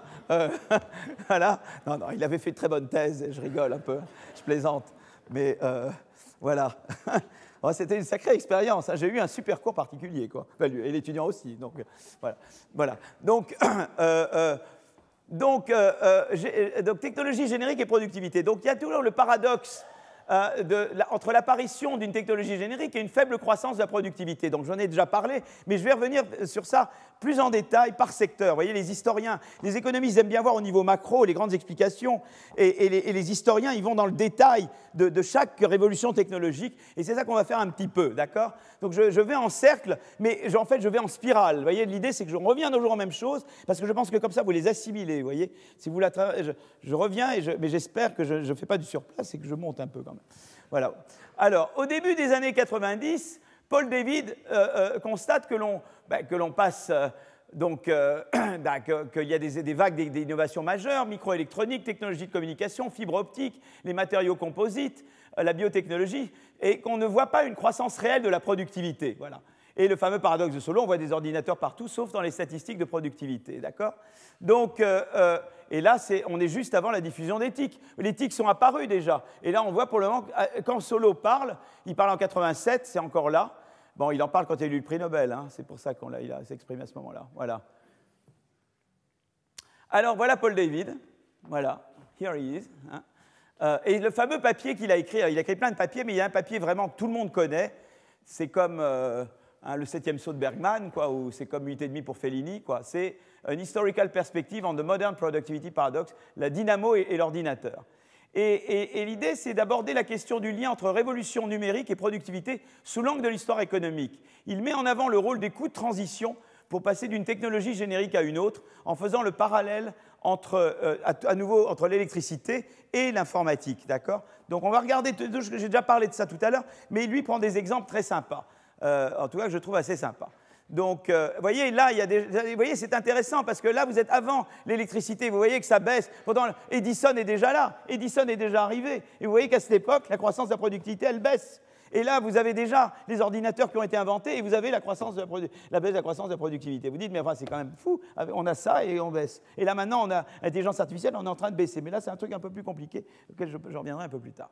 Euh, euh, donc, voilà. Alors, la dynamo, euh, donc, la dynamo et l'ordinateur. La dynamo, c'est l'électricité et l'ordinateur, c'est l'éthique. Hein, d'accord. Donc, 68, euh, la première dynamo électrique opérationnelle.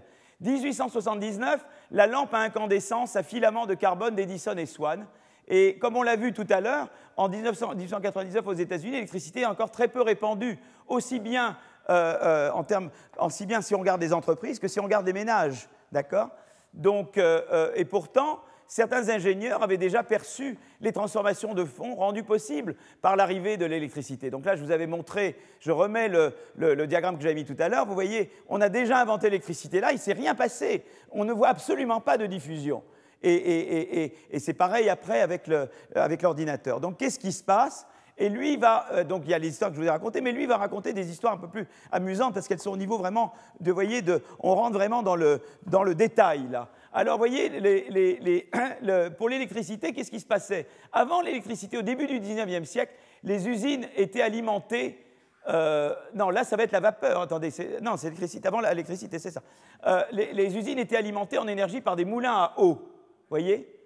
L'arbre de transmission tournait à l'aide de la force de l'eau et toutes les machines individuelles étaient ensuite reliées à cet arbre par des systèmes de courroies. Elles étaient alors regroupées par tâches ce qui était plus simple pour optimiser la transmission d'énergie. Vous voyez les machines, les petites machines ensemble, les plus grandes ensemble, et vous aviez toujours, vous voyez, vous aviez cette euh, l'eau qui, actionnait ça. Vous voyez, et, tout était relié à cette courroie. Vous voyez, les courroies reliaient toutes les machines à, cet arbre, vous voyez, qui est là, hmm, à l'arbre de transmission. Et ça fonctionnait comme ça. Donc si l'arbre s'arrêtait, tout s'arrête évidemment. D'accord? Voilà, voilà l'arbre et voilà les courroies. Vous les voyez là, une courroie, une courroie, une courroie. D'accord? Que fait la, alors, alors oui, la vapeur Alors la vapeur a ensuite euh, progressivement remplacé l'eau comme source d'énergie, mais le système de transmission est resté le même, avec un arbre central euh, tournant grâce à la machine à vapeur maintenant. Donc au début, c'est l'eau qui fait tourner les arbres, ensuite c'est la machine à vapeur qui fait tourner l'arbre. Mais c'est toujours la même chose. C'est-à-dire que tout est relié à ça par, une courroie. Simplement, l'arbre, c'est la, machine à vapeur qui fait tourner l'arbre au lieu, des cours d'eau. D'accord? Donc ça, c'est le... D'accord? Donc, donc, Mais après, qu'est-ce qui se passe?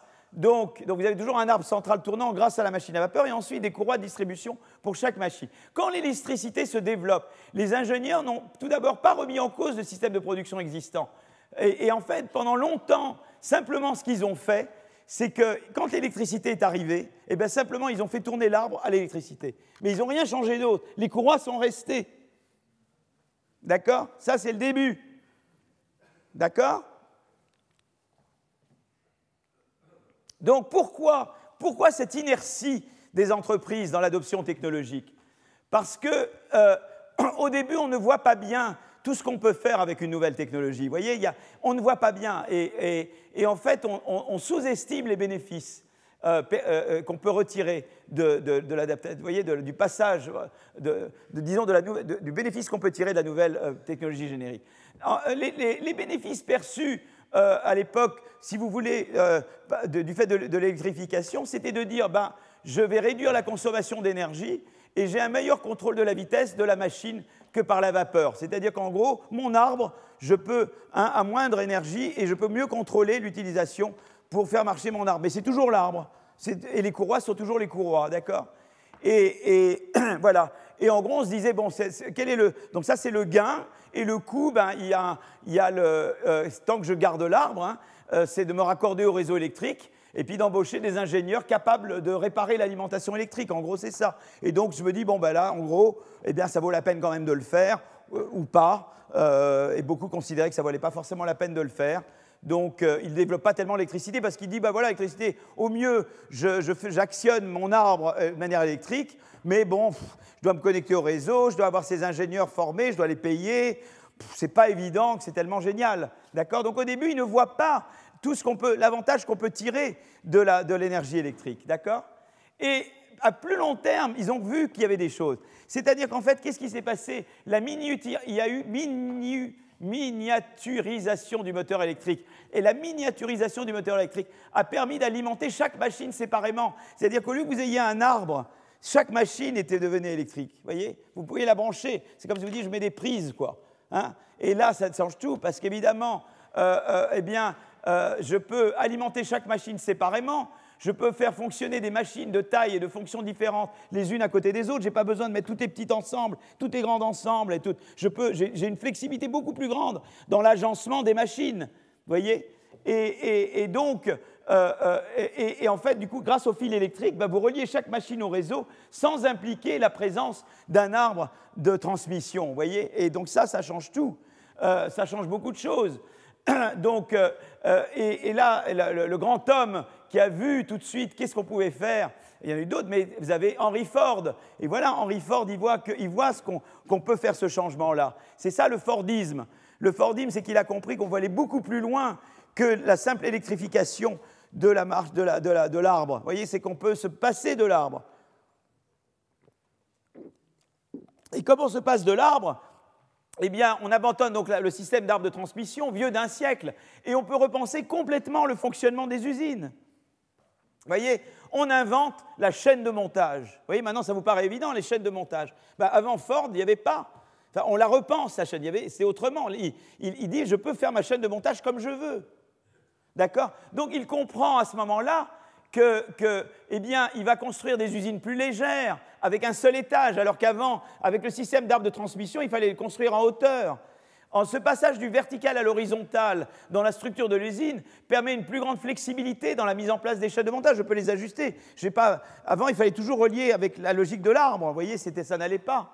Et puis, je peux surtout aussi, une chose très intéressante, je peux arrêter une machine défectueuse pour la réparer sans stopper les autres machines. Avant, vous stoppiez tout. Vous deviez stopper l'usine complète. Dès qu'il y avait un truc à réparer, tout s'arrêtait. Et maintenant, je peux réparer une machine et tout le reste continue à tourner. C'est quand même extraordinaire, c'est une, une, révolution. D'accord? Voilà, donc ça a été, donc, donc en fait, au début, eh bien, quand l'électricité a été adoptée, elle a été adoptée timidement et peu, parce qu'en fait, les gens ne voyaient pas tout ce qu'on pouvait faire avec l'électricité, qu'on ne pouvait pas faire avec la machine à vapeur. La flexibilité offerte par l'électricité a alors été utilisée à son potentiel maximum avec Ford notamment et après ses successeurs, générant d'énormes gains de productivité et encourageant l'ensemble des usines à converger vers le modèle Fordiste. Et là, vous avez le décollage, voyez? D'accord? C'est le début de la vague d'électricité, plus de 40 ans après l'invention de la première dynamo qui fonctionne. Vous voyez, euh, c'est quand même extraordinaire. Vous voyez, le temps qu'il faut pour voir comment on peut faire, c'est en fait de découvrir l'innovation secondaire. Il faut découvrir. Qu'est-ce qui fait Ford? Il découvre l'innovation secondaire. Il comprend qu'avec l'électricité, je peux avoir des machines autonomes, réorganiser la chaîne de montage et j'invente la chaîne de montage. C'est une superbe innovation secondaire. D'accord? Alors, eh bien, euh, Paul David dresse un parallèle entre la mauvaise utilisation de l'électricité à la fin du 19e et la mauvaise utilisation de l'informatique à la fin du XXe siècle. Alors que l'informatique devait permettre de numériser de nombreuses tâches de traitement de données, Paul David constate que les anciennes procédures de papier sont souvent conservées. En fait, moi, je suis un très mauvais exemple, je fais tout en papier, moi.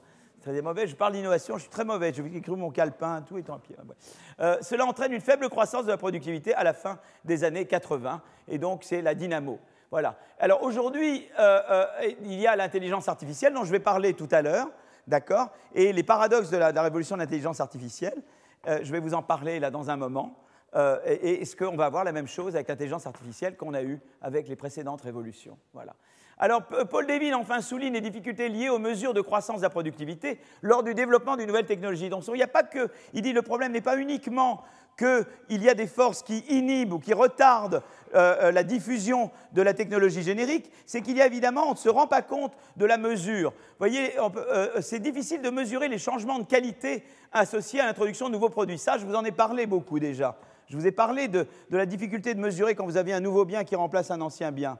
Je peux vous en parler, non? Je, je l'ai fait ça précédemment, non? Hein, quand, je, quand je remplace cette bouteille par ce verre, Hein, quand je remplace, j'ai la même bouteille, là je sais ce qui est de l'inflation, ce qui n'est pas de l'inflation. Et quand je remplace ça par ça, je ne sais pas dire qu'est-ce qui est de l'inflation et qu'est-ce que de l'amélioration de qualité. Ben, c'est ce problème-là, en gros. Hein. Donc nous, on l'a regardé en détail avec des collègues récemment. Euh, mais lui, lui, il fait allusion à ce problème.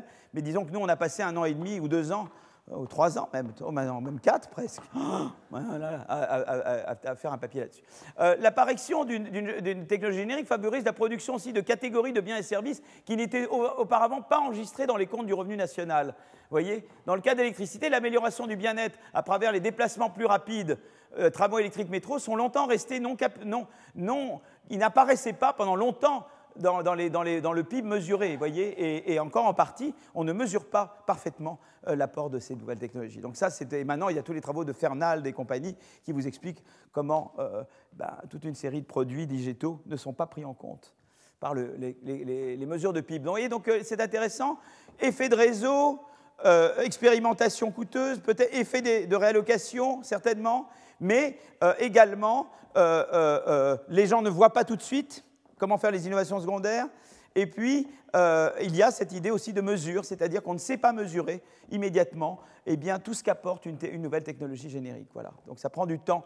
les, instituts statistiques sont lents pour, adapter, sont assez conservateurs et lents pour adapter. Nous, je dois dire, l'INSEE, c'est un des plus modernes. Hein. On est très bien, hein. je qu'on a beaucoup de chance. Je vais faire une bonne pub pour l'INSEE. Euh, je trouve qu'on est un, un très bon institut statistique. Voilà. Conclusion, Paul David constate qu'on a mis 40 ans à optimiser l'utilisation d'une technologie comme l'électricité. Euh, euh, euh, voilà. il a fallu attendre beaucoup de temps avant d'observer des gains de productivité significatifs.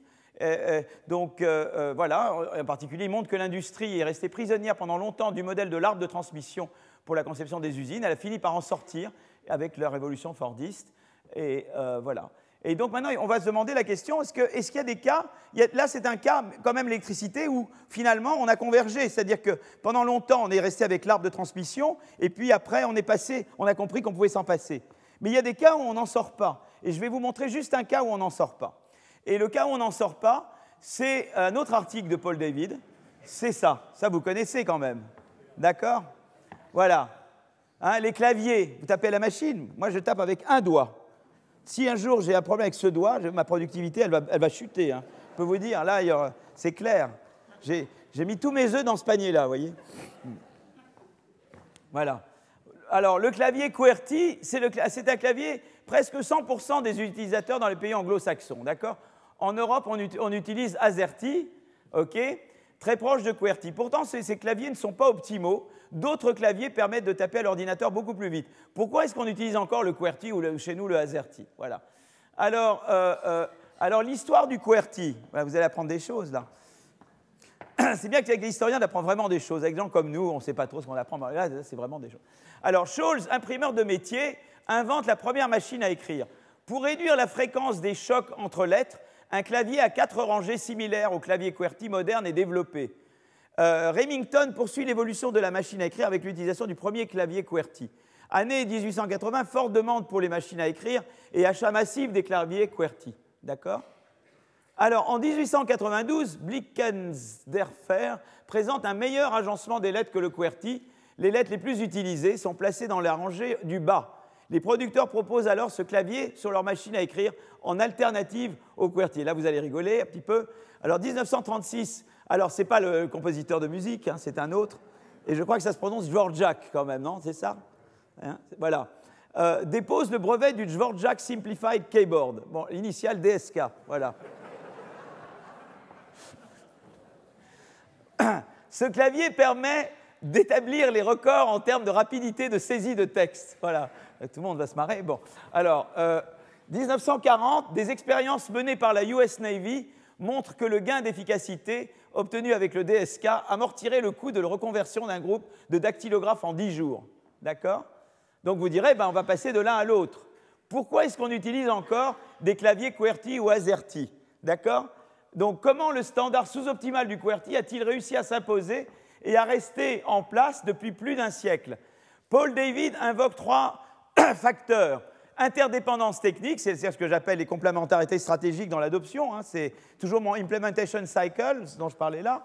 Hein. économie d'échelle et, quasi-irréversibilité de l'investissement.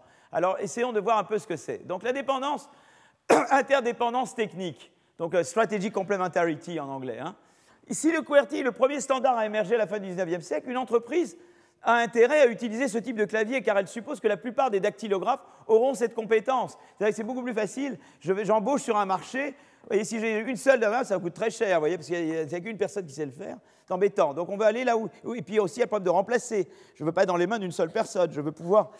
Donc déjà, on voit bien qu'on est prisonnier du fait que QWERTY est là, et le standard qui s'est imposé. Euh, un Alors ça, c'est du côté des entreprises. Maintenant, le dactylographe, lui, il a, donc étant donné que la plupart des dactylographes sont QWERTY, moi j'ai intérêt à me mettre en QWERTY comme entreprise parce que je peux facilement trouver quelqu'un. Hein. bon. Mais la personne qui veut étudier pour, euh, eh bien lui raisonne à l'inverse. Elle dit, comme la plupart des entreprises ont QWERTY, je vais apprendre QWERTY. Personne ne va être assez fou pour me offrir. Et vous voyez, vous voyez la complémentarité stratégique, comment ça fonctionne? Voilà. Et euh, euh, donc on a un renforcement mutuel, interdépendance technologique qui favorise le QWERTY. Voilà. Donc qui est le premier arrivé. Voilà, il y, a, une prime énorme au premier, quoi. Voilà. Parce qu'il y a des effets de réseau qui sont euh, énormes, d'accord? Bah, Je vous en ai parlé tout à l'heure des effets de réseau. Mais dans le cas du QWERTY, ils ont été, et ce n'est pas juste un retard qu'ils expliquent, ils expliquent la, la paralysie, quoi. Ils expliquent l'impossibilité d'aller de l'un à l'autre, d'accord? Ensuite, ce qui se passe, il y a des effets, il y a des d'économie d'échelle. C'est-à-dire, plus une économie euh, euh, euh, converge vers un standard unique, plus les coûts moyens liés à ce standard sont faibles. C'est-à-dire que c'est vrai que QWERTY, c'est peut-être moins efficace que, le DSK, mais, d'un autre côté, comme je l'utilise à grande échelle, eh bien, par exemple, de trouver des machines à écrire ou des, ou des, logiciels ou des, maintenant des ordinateurs QWERTY, ça coûte pas cher parce que c'est produit à grande échelle. Quand vous produisez à grande échelle, eh bien, euh, vous, gagnez sur les coûts fixes. Vous amortissez les coûts fixes sur une production beaucoup plus large. Donc, le coût de production est beaucoup plus faible. Où, c'est beaucoup moins cher d'embaucher des gens qui connaissent QWERTY parce qu'il y en a beaucoup plus. voyez Donc, les coûts baissent. Voilà. Euh, euh, je n'ai pas besoin de former des dactylographes à de nouveaux claviers. Je n'ai pas besoin de proposer des machines à écrire à clavier alternatif. Voyez, l'industrie en général a donc intérêt à converger vers un standard unique, comme l'interdépendance technique le renforce, autant converger vers le QWERTY. Et puis vous avez le côté irréversibilité, quand les coûts de changement deviennent trop élevés, aucune entreprise individuellement n'est prête à passer euh, vers un clavier alternatif, parce que là, dans ce cas-là, il y a tellement de gens qui ont adopté l'autre que vous vous dites, euh, c'est trop gros pour moi. C'est-à-dire que là, il y a un effet de, dire, de personne ne veut être le premier, parce que en gros, c'est vous qui supportez tous les coûts, et, les bénéfices sont partagés par tout le monde, si jamais ça marche. Donc qui veut, qui veut être celui qui va se taper le truc? Personne ne veut se sacrifier pour les autres. Et là, c'est un effet en anglais de free riding. Personne ne veut être tout seul à supporter les coûts pour les autres. D'accord? Donc, euh, donc, voilà, et là, ça explique. donc, alors, sortira-t-on un jour du QWERTY pour converger vers des claviers optimaux? Il faudrait peut-être une révolution équivalente à celle de l'invention de l'électricité. Pour le moment, la société reste bloquée dans une situation technologique sous-optimale. Voilà. Donc, je, m'arrête là pour le moment. Il est 15h10. On reprend à 15h15. Et là, je, termine et je, je fais la dernière partie. Voilà. Bon, on va peut-être reprendre. Voilà. Alors je vais parler de. Alors on peut dire, est-ce que on me, faisait remarquer, est-ce que je dois parler d'une vague indépendante de la révolution d'éthique ou, ou, de, ou de dire c'est en fait la, la, continuation de la vague d'éthique? Peut-être on peut le voir de l'intelligence artificielle. On peut dire que c'est l'informatisation poussée encore un stade plus loin, quoi. Mais euh, donc on peut le voir de cette manière. Et, mais disons que c'est ça a une caractéristique un peu spéciale, si vous voulez. En tout cas, c'est peut-être une, dernière phase dans la révolution d'éthique. Euh, donc on peut le voir de cette manière. Moi, je n'ai pas de... Je n'ai pas de... Et donc, on peut dire, bah, l'intelligence artificielle, c'est quelque chose qui peut nous faire... Donc là, ça, monte, mais peut-être que pour nous, ça peut monter à nouveau. Vous voyez, là, ça baissait un peu. Et on peut se dire, pourquoi ça... Voilà. Qu'est-ce qui se passe avec ça? Donc, en tout cas, c'est... Voilà, 2000, mais, mais peut-être qu'encore, il va se passer quelque chose ici. Mais ce qui est vrai que c'est intéressant, c'est que c'est que euh, euh, si je regarde cette dernière évolution, je la regarde du point de vue de dire, voilà, j'ai cette baisse de productivité maintenant, et ce qui est intéressant quand même, c'est qu'on a vu qu'elle a provoqué une vague euh, aux États-Unis avec toujours des retards. On a dit qu'il y avait eu des retards entre 1950, l'invention de l'ordinateur, et la vague qui est 90-2000. Il y a un retard, ça je l'ai dit. Mais ce qui a surpris, c'est qu'on a l'impression que il y a une explosion dans la digitalisation, dans l'utilisation du, digital, et que parallèlement, euh, il y a baisse de la productivité. Donc ça, c'est une chose qui a, et ça j'en parlerai encore la, prochaine fois, mais euh, euh, ça c'est quelque chose qui préoccupe évidemment les économistes. Ils se disent, voilà, mais pourquoi C'est pas juste que, vous voyez, tout à l'heure, Solo, c'était de dire, on, trouve ces technologies, je les vois partout, je ne les vois pas encore dans la, productivité. Là, c'est plutôt des retards, tandis que là, on a vu déjà un impact aux États-Unis de la révolution d'éthique. Il y a eu une, augmentation très forte de la croissance de la productivité entre 1995 et 2005. Et puis depuis 2005, il y a eu baisse à nouveau. Et on veut essayer de comprendre pourquoi il y a cette baisse. Voilà. Et, euh, euh, donc ça, c'est une, euh, voilà, donc ça, c'est un des sujets voilà, qui, va nous, qui, va nous, qui va nous préoccuper. Donc, donc là, moi, j'ai un petit peu réfléchi avec deux, deux, économistes, bah, Ben Jones qui est, à, qui est à Northwestern et Chad Jones qui est à Stanford, sur l'intelligence artificielle et, le lien avec la croissance économique. Alors là, je l'ai mis en anglais, mais elles vont être traduites, ces slides, donc vous les aurez en français. D'accord? Je vais les traduire. Donc, qu'est-ce que c'est que l'intelligence artificielle? C'est la, capacité d'une machine d'imiter l'intelligence humaine.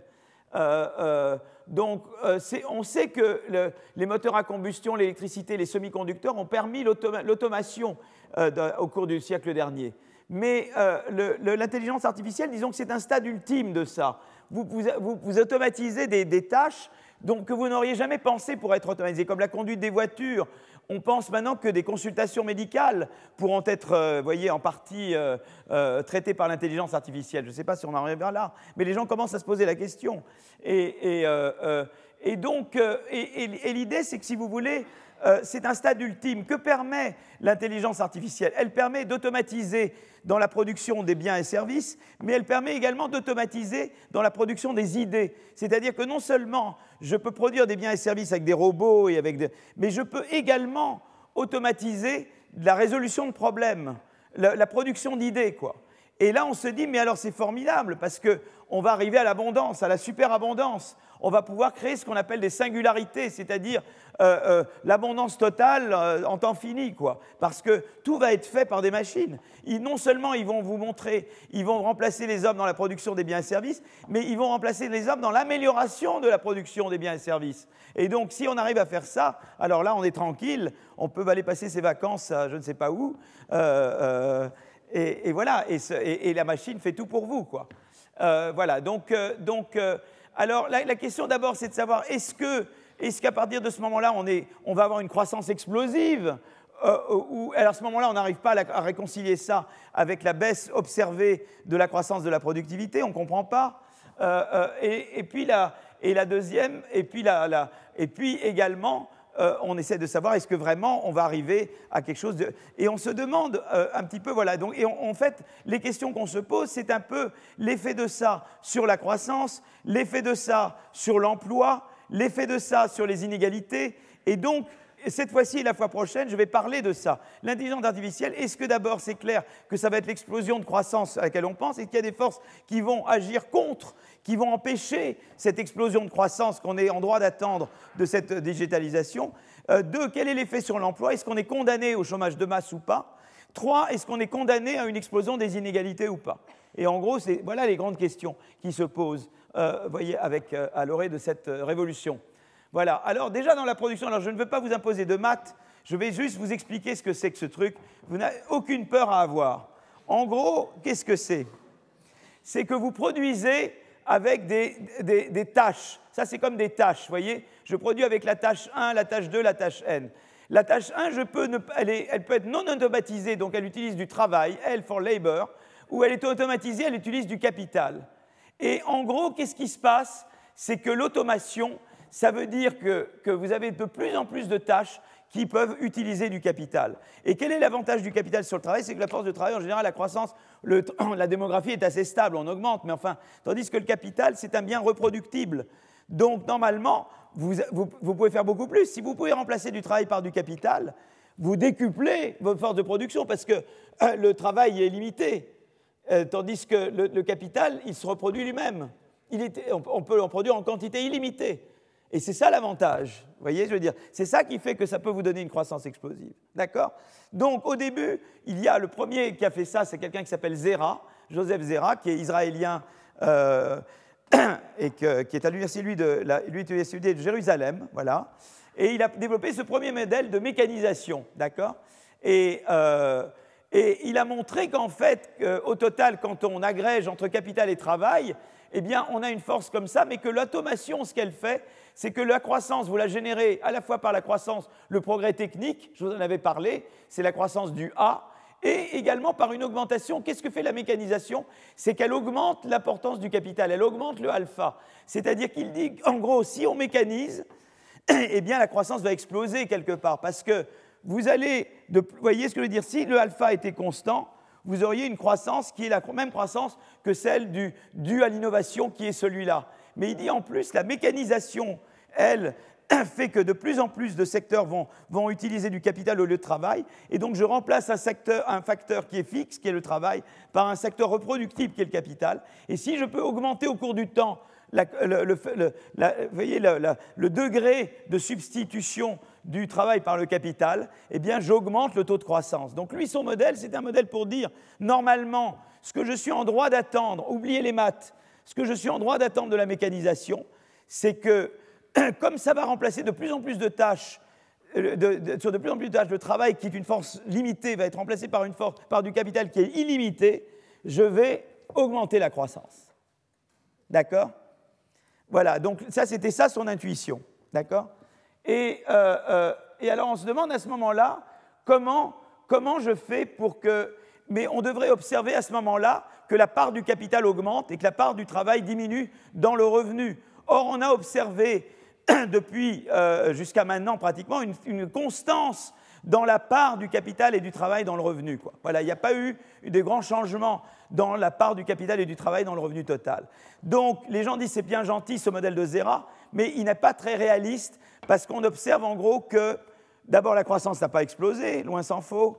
Et deux, la part du capital et du travail dans le revenu sont restés assez constants. D'accord? Alors, comment expliquer ça? Je vais vous le dire en mots. Est-ce que vous suivez en mots? Levez la main si ce que je dis n'est pas compréhensible. la première explication, c'est des, collègues à moi qui s'appellent Acemoglu Restrepo. Lui, Acemoglu est prof au MIT.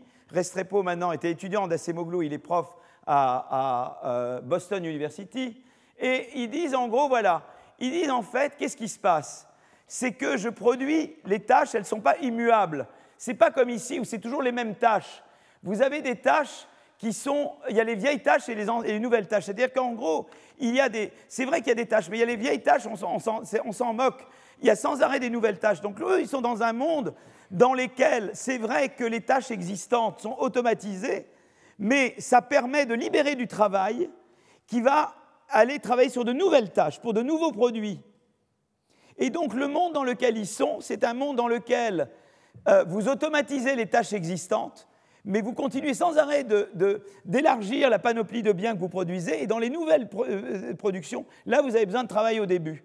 Et donc, c'est comme ça qu'ils expliquent la constance de la part du capital, de la part du travail. Ils disent, bon, c'est vrai que l'automatisation va tendre à faire baisser, à remplacer le, capital, de travail par le capital, ce qui va faire une pression à la baisse de la part du travail dans le revenu national. Mais comme il va y avoir sans arrêt des nouvelles tâches où j'ai besoin du travail, eh bien, ça va rétablir la balance. En gros, même, leur, mécanisme est le suivant. C'est de dire, à partir du moment où l'automatisation des tâches existantes font baisser les salaires, ou font une pression à la baisse des salaires et du, coût du travail, ça, même, ça accélère la, création de nouvelles lignes où j'utilise d'abord du travail. Et ça, ça va rebalancer la demande et ça rééquilibre. Vous comprenez comment ça marche? Ah, mais vous êtes formidable. Vous êtes formidable. C'est génial. Voilà. Et donc, eux, leur explication, c'est ça, c'est que, en gros, et ça, ça explique aussi pourquoi il ne faut pas craindre tellement les nouvelles technologies, parce que, en fait, c'est vrai que vous détruisez, vous automatisez sur les tâches existantes, mais vous avez toujours des nouvelles tâches. Et en gros, si on veut comprendre, après tout, quand il y a eu la, machine à vapeur, les gens avaient peur, et notamment c'est le mouvement ludiste dont je vous ai parlé la dernière fois, euh, euh, les gens avaient peur du remplacement, qu'il y ait des chômages de masse en Angleterre quand ça a été commencé. Eh bien, ça n'a pas eu lieu parce qu'il y a eu plein de nouvelles tâches. C'est les fameuses innovations secondaires, quelque part. Les innovations donnent lieu à des nouveaux produits. Et, ces nouveaux produits, on avait besoin de, gens, etc. Voyez et ça a empêché le chômage de masse. C'est ça que les gens ne voyaient pas. C'est qu'ils ne voyaient pas, ils ne voyaient la, machine à vapeur que comme supprimant des emplois. Ils ne voyaient pas tous les, la gamme de nouveaux produits qu'on pouvait faire à partir de là, qui a, qui a empêché le chômage de masse. L'électricité, c'est pareil. Keynes prévoyait, quand il y a eu la révolution de l'électricité, le chômage de masse, qu'il n'y a pas eu non plus. Et maintenant, à nouveau, on a peur de qu'il y ait chômage de masse et il y a des craintes. Mais maintenant, c'est vrai qu'il faut réorganiser. C'est-à-dire que maintenant, là où il y a une peur et c'est réel, c'est qu'il faut adapter le marché du travail et comment on le fait fonctionner avec la révolution de la digitalisation. Ça, c'est tout un débat. Voilà, mais donc c'est intéressant, c'est que la vision à Semoglu Restrepo, elle vous explique à la fois pourquoi il ne faut pas avoir nécessairement peur, ce n'est pas, pas, un optimisme anglossien de, des révolutions technologiques, parce que si vous automatisez eh bien, des tâches existantes, vous, néanmoins, vous, ouvrez la possibilité à la création de nouvelles tâches qui va euh, refaire repartir vers le haut la demande de travail. Et donc, à la fois, vous allez préserver l'emploi et la part des salaires dans le revenu. Donc, ça, c'est une, ça, une question intéressante. Ça, c'est un aspect intéressant. Il y a une autre raison pour laquelle il ne faut pas avoir peur. C'est euh, euh, l'autre raison, c'est le, le, le cause disease. Et je ne vais pas vous mettre d'équation parce que je n'ai pas envie de vous en montrer. Euh, euh, Baumol cause disease. Le, alors, alors, je ne sais pas comment je pourrais le traduire en français, Baumol cause disease. Hein. Je vais essayer de trouver une traduction. Baumol, c'est Baumol. Ça, ça se traduit, euh, très facile. Hein. Grand économiste, d'ailleurs, sous-reconnu, injustement traité par la profession économique, je dirais, qui a eu des grandes idées. Hein. Et, c'est l'idée la suivante. En gros, c'est quoi? C'est qu'on a l'avantage de ses inconvénients ou l'inconvénient de ses avantages. En gros, dans le monde de, je vais vous le faire très simple, dans le monde, donc, il y a, on a toujours, euh, on produit à partir de, travail, labor, et de capital K. D'accord? Qu'est-ce qui se passe? Alors, effectivement, avec l'automation, on, on, automatise de plus en plus de tâches, mais il y a deux mondes différents. C'est-à-dire qu'il y a un monde où le travail est indispensable.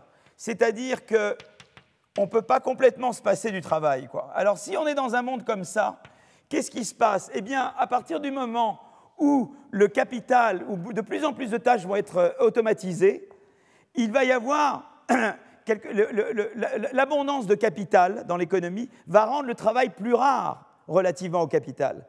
Et ça, c'est un effet de rareté qui va compenser le fait que vous mécanisez. Vous mécanisez plus de tâches, mais comme le travail est indispensable, sans le travail, vous ne pouvez pas faire ça.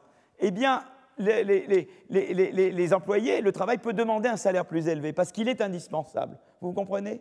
Donc, en fait, il, même si en quantité le capital prédomine dans l'économie, en prix, le travail va rattraper parce que le travail est indispensable. C'est-à-dire c'est le facteur rare qui impose sa loi. C'est ça le Bomol cause disease. Vous avez un facteur rare et un facteur pas rare.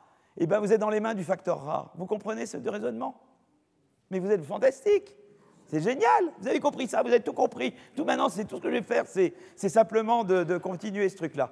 D'accord? Donc, quelque part, le, voyez, l'abondance du capital et des tâches euh, utilisant le capital euh, va, rendre le travail encore plus rare et donc augmente sa valeur. Il y a beaucoup plus de tâches qui vont se développer, qui vont utiliser du capital, mais ils ont toujours besoin d'utiliser un peu de travail. Et comme ils ont besoin d'utiliser un peu de travail, le travail maintient son salaire. Donc quand vous êtes dans un monde où jamais vous ne pouvez vous passer du travail, eh bien, et il y a une fraction constante des tâches existantes qui se, qui, qui voyez mais il y a toujours besoin, elles ne s'automatisent jamais toutes, et vous avez toujours besoin de travail. Donc les tâches qui utilisent du travail sont toujours indispensables à, l'économie dans son ensemble.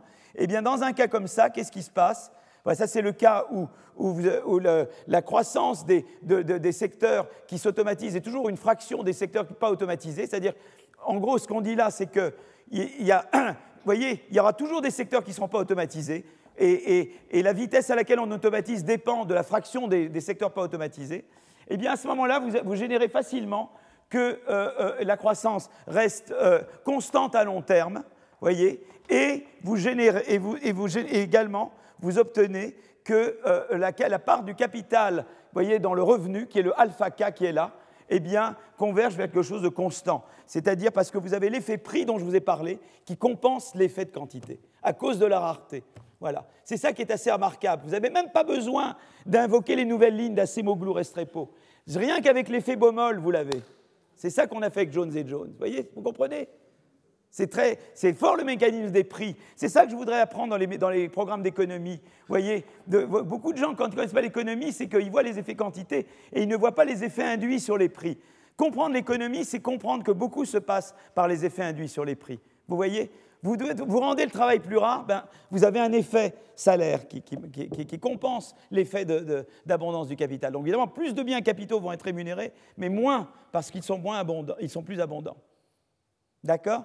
Donc c'est très intéressant parce qu'on est loin de l'apocalypse, c'est-à-dire que c'est vrai qu'on sera, il y aura beaucoup de biens capitaux autour de nous, beaucoup de choses mécanisées, mais si on est indispensable, eh bien, on, on vaudra encore beaucoup plus, quoi. Alors on le sera d'autant plus qu'on sera éduqué. L'éducation, c'est important, évidemment. Être formé, être éduqué, ça c'est la clé de tout, évidemment. J'y reviens tout à l'heure, d'accord? Mais ça vous donne déjà l'idée de pourquoi on a cette, euh, voilà, ces forces contradictoires. Donc d'abord, il y a, il si je devais vous demander, si je devais faire passer un examen ici, je ne le ferais pas, évidemment, parce que d'abord, je vais corriger 500 copies ou 450 copies, c'est quand même long. Euh, euh, mais, et vous n'aimeriez pas eh bien, l'un, c'est de dire il y a des nouvelles lignes, et l'autre, c'est l'effet Baumol. Voilà, l'effet, voyez, l'effet de rareté qui compense, euh, voilà, qui fait que, le, que la valeur du, que, qu'en fait, euh, la part du travail dans le revenu, en fait, est sous contrôle. Voilà. Alors maintenant, alors, euh, maintenant, qu'est-ce qui se passe? Ça, c'est le scénario où le travail est indispensable. Maintenant, il y a toujours, ça, c'est le scénario où le travail reste toujours indispensable.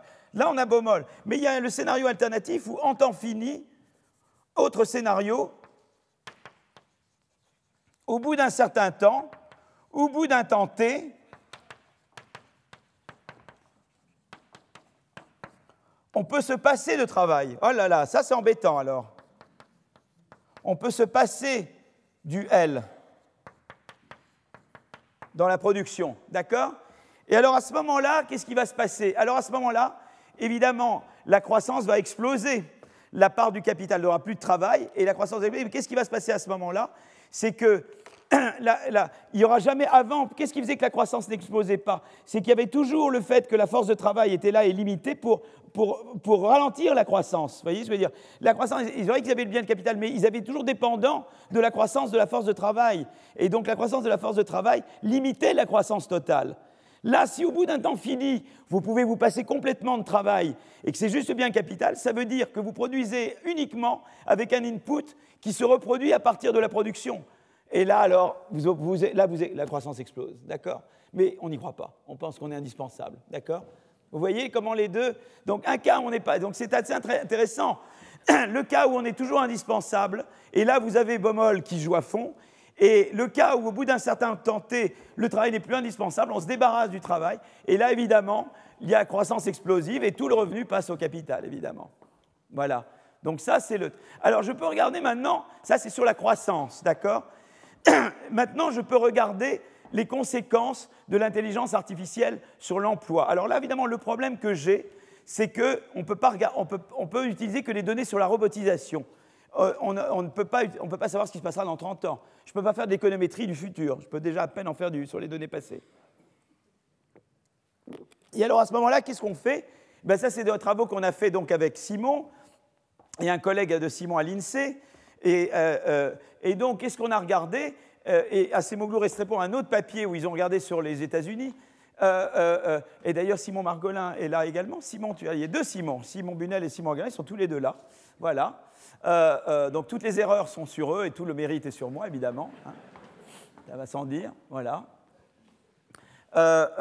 et on regarde l'impact des robots. Et en gros, qu'est-ce qu'on regarde? On a des régions on a des, municipalités, quoi, ou des, départements de municipalités, des zones d'emploi. Et on regarde en fait, on sait, on regarde en fonction de l'augmentation ou pas de la robotisation dans la zone d'emploi, l'évolution de l'emploi. Donc on dit si la robotisation a augmenté de temps, est-ce que l'emploi a augmenté ou diminué? D'accord? Donc on fait des différences sur des différences. On regarde l'augmentation de l'emploi ou la diminution entre 1995 et 2014 sur l'augmentation de, de, l'exposition aux robots entre 1995 et 2014, d'accord? Et le, ICT, c'est TIC, et ça, c'est exposition au commerce. Et on voit que, en fait, globalement, vu là, c'est le fait que dans les endroits qui ont plus robotisé, eh bien l'emploi globalement a décru davantage. Donc ça, c'est plutôt mauvais signe. Je vous avais dit tout à l'heure qu'il y avait des, Vous voyez que l'emploi, il fallait pas. Ben là, c'est quand même pas bon. Là, si on voit en ces termes, la robotisation, ça, ça tend à aller de pair. Ce n'est pas une causalité, c'est une corrélation. Alors, il peut se passer beaucoup de choses dans une corrélation. Ce n'est pas causal, hein. mais on a l'impression que eh bien, les endroits qui ont plus robotisé, euh, euh, eh bien, l'emploi a davantage décru. Maintenant, ça peut être pour beaucoup de raisons. D'accord? En fait, ce qui est passé, c'est que, voilà, pour toutes les industries, l'augmentation de la robotisation. et ce qui est intéressant, c'est que l'automobile, elle robotise, mais elle se délocalise. Et vous voyez, c'est pour ça que le nombre de robots baisse, vous voyez, dans l'automobile. C'est parce qu'évidemment, ils se robotisent, mais après, ils s'en vont. Donc, évidemment, il y, a plus, y a moins de robots quand ils partent. Hein. D'accord? Donc, euh, donc, on peut regarder les industries sans l'automobile ou l'automobile, vous voyez? Et euh, euh, voilà. Et, vous voyez d'ailleurs, globalement, en France, ça, c'est les, robots dans l'automobile, ça monte et ça baisse à cause de la délocalisation, encore qu'on a moins ça en Allemagne et, et aux États-Unis de manière intéressante. Voilà. Donc là, j'ai exclu l'automobile, on exclut l'automobile et on regarde, on l'a fait aussi pour l'automobile, mais c'est surtout si on exclut l'automobile, parce qu'on ne veut pas mélanger la, délocalisation avec la robotisation pure. Et on voit que si on, exclut l'automobile, on voit toujours qu'il y a cette corrélation négative entre l'emploi et la robotisation. D'accord? Tout à l'heure, je vous avais montré le, le tableau où je n'excluais pas l'automobile, mais si j'exclus l'automobile, c'est encore plus vrai qu'avant. Mais le truc intéressant, c'est que je peux maintenant regarder l'emploi des, gens skilled et des gens unskilled, donc l'emploi des gens qui ne sont pas qualifiés et l'emploi des gens qualifiés. Et on voit que l'emploi des gens pas qualifiés est très négativement affecté par la robotisation, Alors que si maintenant je passe, vous voyez, vous avez des moins avec des étoiles partout, c'est comme au guide Michelin, les tableaux. Hein. Plus vous avez d'étoiles, plus ça mérite le détour. Hein. Voilà. Et quand vous regardez euh, euh, le, skilled, eh bien, vous voyez que euh, c'est moins gros. Et dans les spécifications, on contrôle pour la démographie ou les régions d'amis, etc. en fait, c'est pratiquement, enfin, l'effet beaucoup moins grand ou, pas significatif. C'est-à-dire que l'effet est beaucoup négatif, particulièrement sur l'emploi des pas qualifiés. Vous voyez, la leçon de ça, c'est qu'il y a un effet négatif de la robotisation sur l'emploi des non qualifiés. Mais les qualifiés, eux, ils s'en sortent très bien. Donc leçon, il faut qualifier. Formation professionnelle, éducation, euh, euh, voilà, toutes les réformes qui vont dans ce sens, qui sont bonnes et sont à prendre. Parce que c'est ça qui va nous permettre de passer, vous voyez, de, tirer parti de la révolution de, l'intelligence artificielle. C'est qu'il faut qu'on ait des gens. Si on a une population pas qualifiée, elle est vulnérable. Si elle est qualifiée, elle est beaucoup moins vulnérable. Voilà. Donc ça, c'est une chose. Et d'ailleurs, alors il y a eu autre chose après. On regarde au niveau des établissements, mais ça, je ne veux pas en parler trop on le garde pour maintenant. on, fait, des niveaux, parce que ça, c'est au niveau quand même très zone d'emploi. Et maintenant, on est capable de regarder au niveau de chaque établissement, de chaque entreprise. Et donc, on obtient des choses. Et là, on obtient des effets positifs si on abstrait. Là, ça permet de s'abstraire de la délocalisation. Et on obtient des effets quand même moins négatifs que ce qu'on peut penser. En fait, beaucoup de ça est dû à la délocalisation, probablement. C'est ça qui est aussi la bonne nouvelle. C'est que, en fait, les effets, surtout sur les qualifiés, sont vraiment euh, pas négatifs et même positifs. Donc, c'est intéressant. Et là, on voit vraiment des effets, euh, si on, s'abstrait de la délocalisation, on voit des effets encore vraiment positifs pour les gens qualifiés. donc ça, c'est intéressant à savoir. Voilà, alors il y a le dernier point que je voulais faire, c'était la production des idées, c'est-à-dire l'intelligence artificielle, la production des idées. Je vous ai dit tout à l'heure que euh, euh, eh l'intelligence artificielle, elle vous permet évidemment de mécaniser plus. Donc vous pouvez remplacer euh, le travail dans, la production de biens et services par du capital qui est reproductible. Donc ça, normalement, ça doit, stimuler la croissance, bien qu'il y ait le, le bon cause disease, d'accord? Eh bien, dans la production des idées, c'est de dire que, vous voyez, vous avez, vous produisez du, je ne vais pas écrire une ligne de maths de plus que ce que j'écris là, là j'en écris une, mais je, vous produisez en gros vous produisez du Y avec du savoir, du capital et du travail. D'accord? On peut faire comme ça. Ça, c'est le capital, le travail, et ça, c'est le savoir. Et bien là, l'idée, c'est que vous faites croître le A au cours du temps, également en utilisant du travail et du capital. Vous voyez ce que je veux dire? Vous utilisez du K et du L, pas seulement dans la production des biens et services là, mais pour faire croître A. Dans le progrès technique, dans l'innovation, et là-dedans aussi, vous pouvez faire le même raisonnement.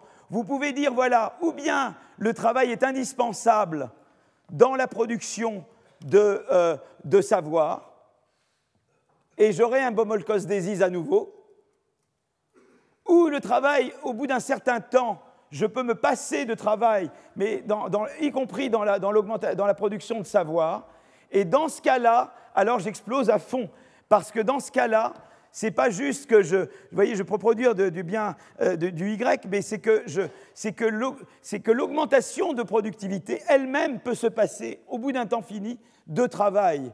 Et dans ce cas-là, alors c'est l'explosion, quoi. Voilà, c'est 2001, mais c'est 2001 pour que 2001, l'Odyssée de l'espace, ça marche bien, il faut Hall qui soit raisonnable.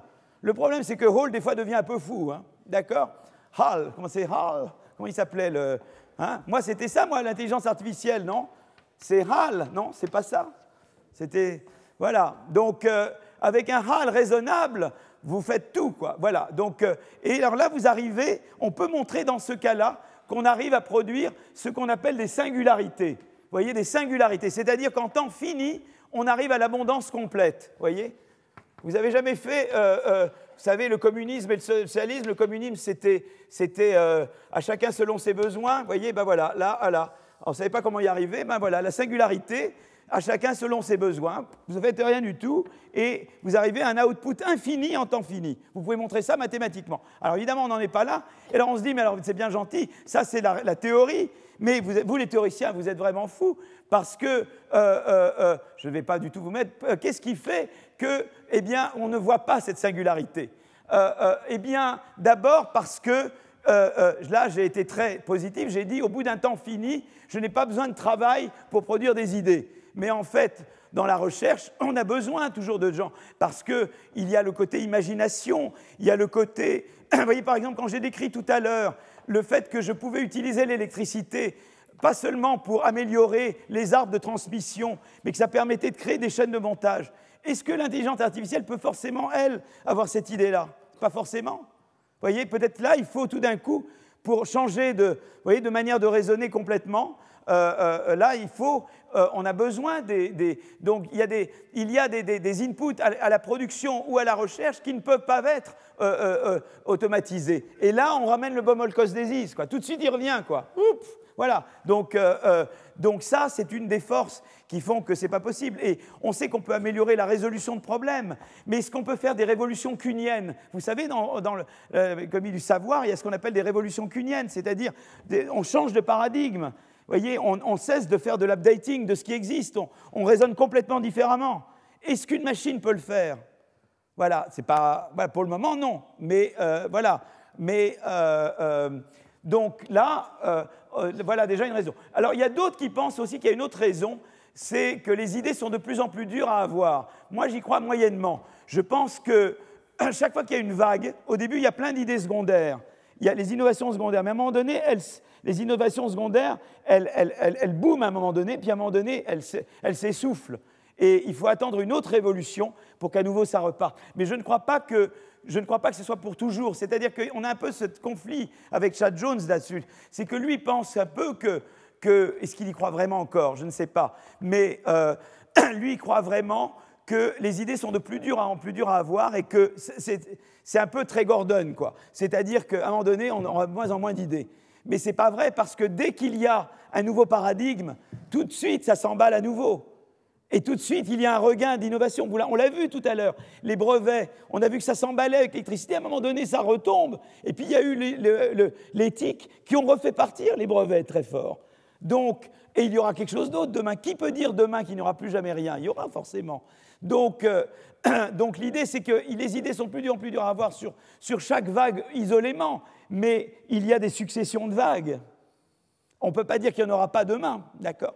Donc, euh, donc, voilà, mais voilà une idée. Et alors l'idée aussi, c'est qu'il y a l'idée de la destruction créatrice, c'est-à-dire que si vous avez, là c'est un paradoxe, c'est-à-dire si les, les, chercheurs sont indispensables, soyons dans un monde où on ne peut jamais se passer d'être humain pour générer de l'innovation et de la croissance du A, d'accord?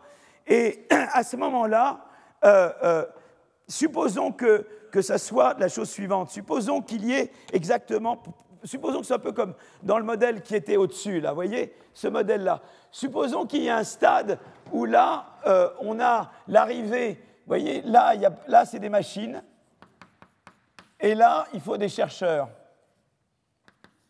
Vous voyez Supposez que pour l'arrivée d'une nouvelle General Purpose Technology, mettons-nous dans le cas où pour l'arrivée d'une nouvelle technologie générique, on aurait besoin ou bien le contraire, si vous voulez. Supposons que, euh, voyez, on est, voilà, que un de, ces deux, un de ces deux, il y a besoin de chercheurs, et l'autre soit intelligence artificielle. D'accord? Eh bien, la, crainte, si vous voulez, ça serait que si on accélère trop, moi, je vais être découragé d'améliorer parce que demain, tout de suite, il y aura une nouvelle euh, voyez, technologie qui va me remplacer. Vous voyez ce que je veux dire? C'est-à-dire la peur d'une, voyez, de, en fait, si vous voulez, l'accélération peut aller contre moi. Vous comprenez mon raisonnement? C'est-à-dire, si je pense que je vais être euh, euh, amélioré demain en une seconde, pourquoi je vais moi me donner du mal d'inventer quoi que ce soit? Si immédiatement il va y avoir quelqu'un qui va arriver à quelque chose qui me rend obsolète Donc vous voyez que quand il y a de la destruction créatrice et que l'input humain est indispensable, eh bien l'accélération peut générer le contraire de l'accélération. Vous comprenez ça? C'est-à-dire que j'ai tellement peur d'être immédiatement remplacé que je ne fais plus rien. Mais comme je suis indispensable, la croissance s'arrête. D'accord? C'est extrême ce que je dis là. C'est extrême, évidemment. D'accord? Alors, il y a l'autre élément dont je parlerai quand je fais euh, la leçon sur, euh, euh, sur la stagnation séculaire. Je parlerai, mais je vous donne quand même l'argument. Il y a les firmes superstars. Et ça, je vous en parlerai plus en détail. C'est-à-dire, en fait, qu'est-ce qui s'est passé avec l'éthique. Avec l'éthique et la digitalisation, vous avez vu les GAFAM apparaître. Et les GAFAM, ils ont tout monopolisé et ils ont découragé plein de gens. Et, ça, c'est une force en fait de. C'est-à-dire qu'au lieu que. Voilà une révolution qui va amener beaucoup plus de croissance de productivité, mais elle est inhibée. Elle est inhibée parce que, en fait, les rentes sont concentrées et que beaucoup de gens sont découragés. Et donc, il y a un renouveau de la politique de la concurrence qu'il faut penser.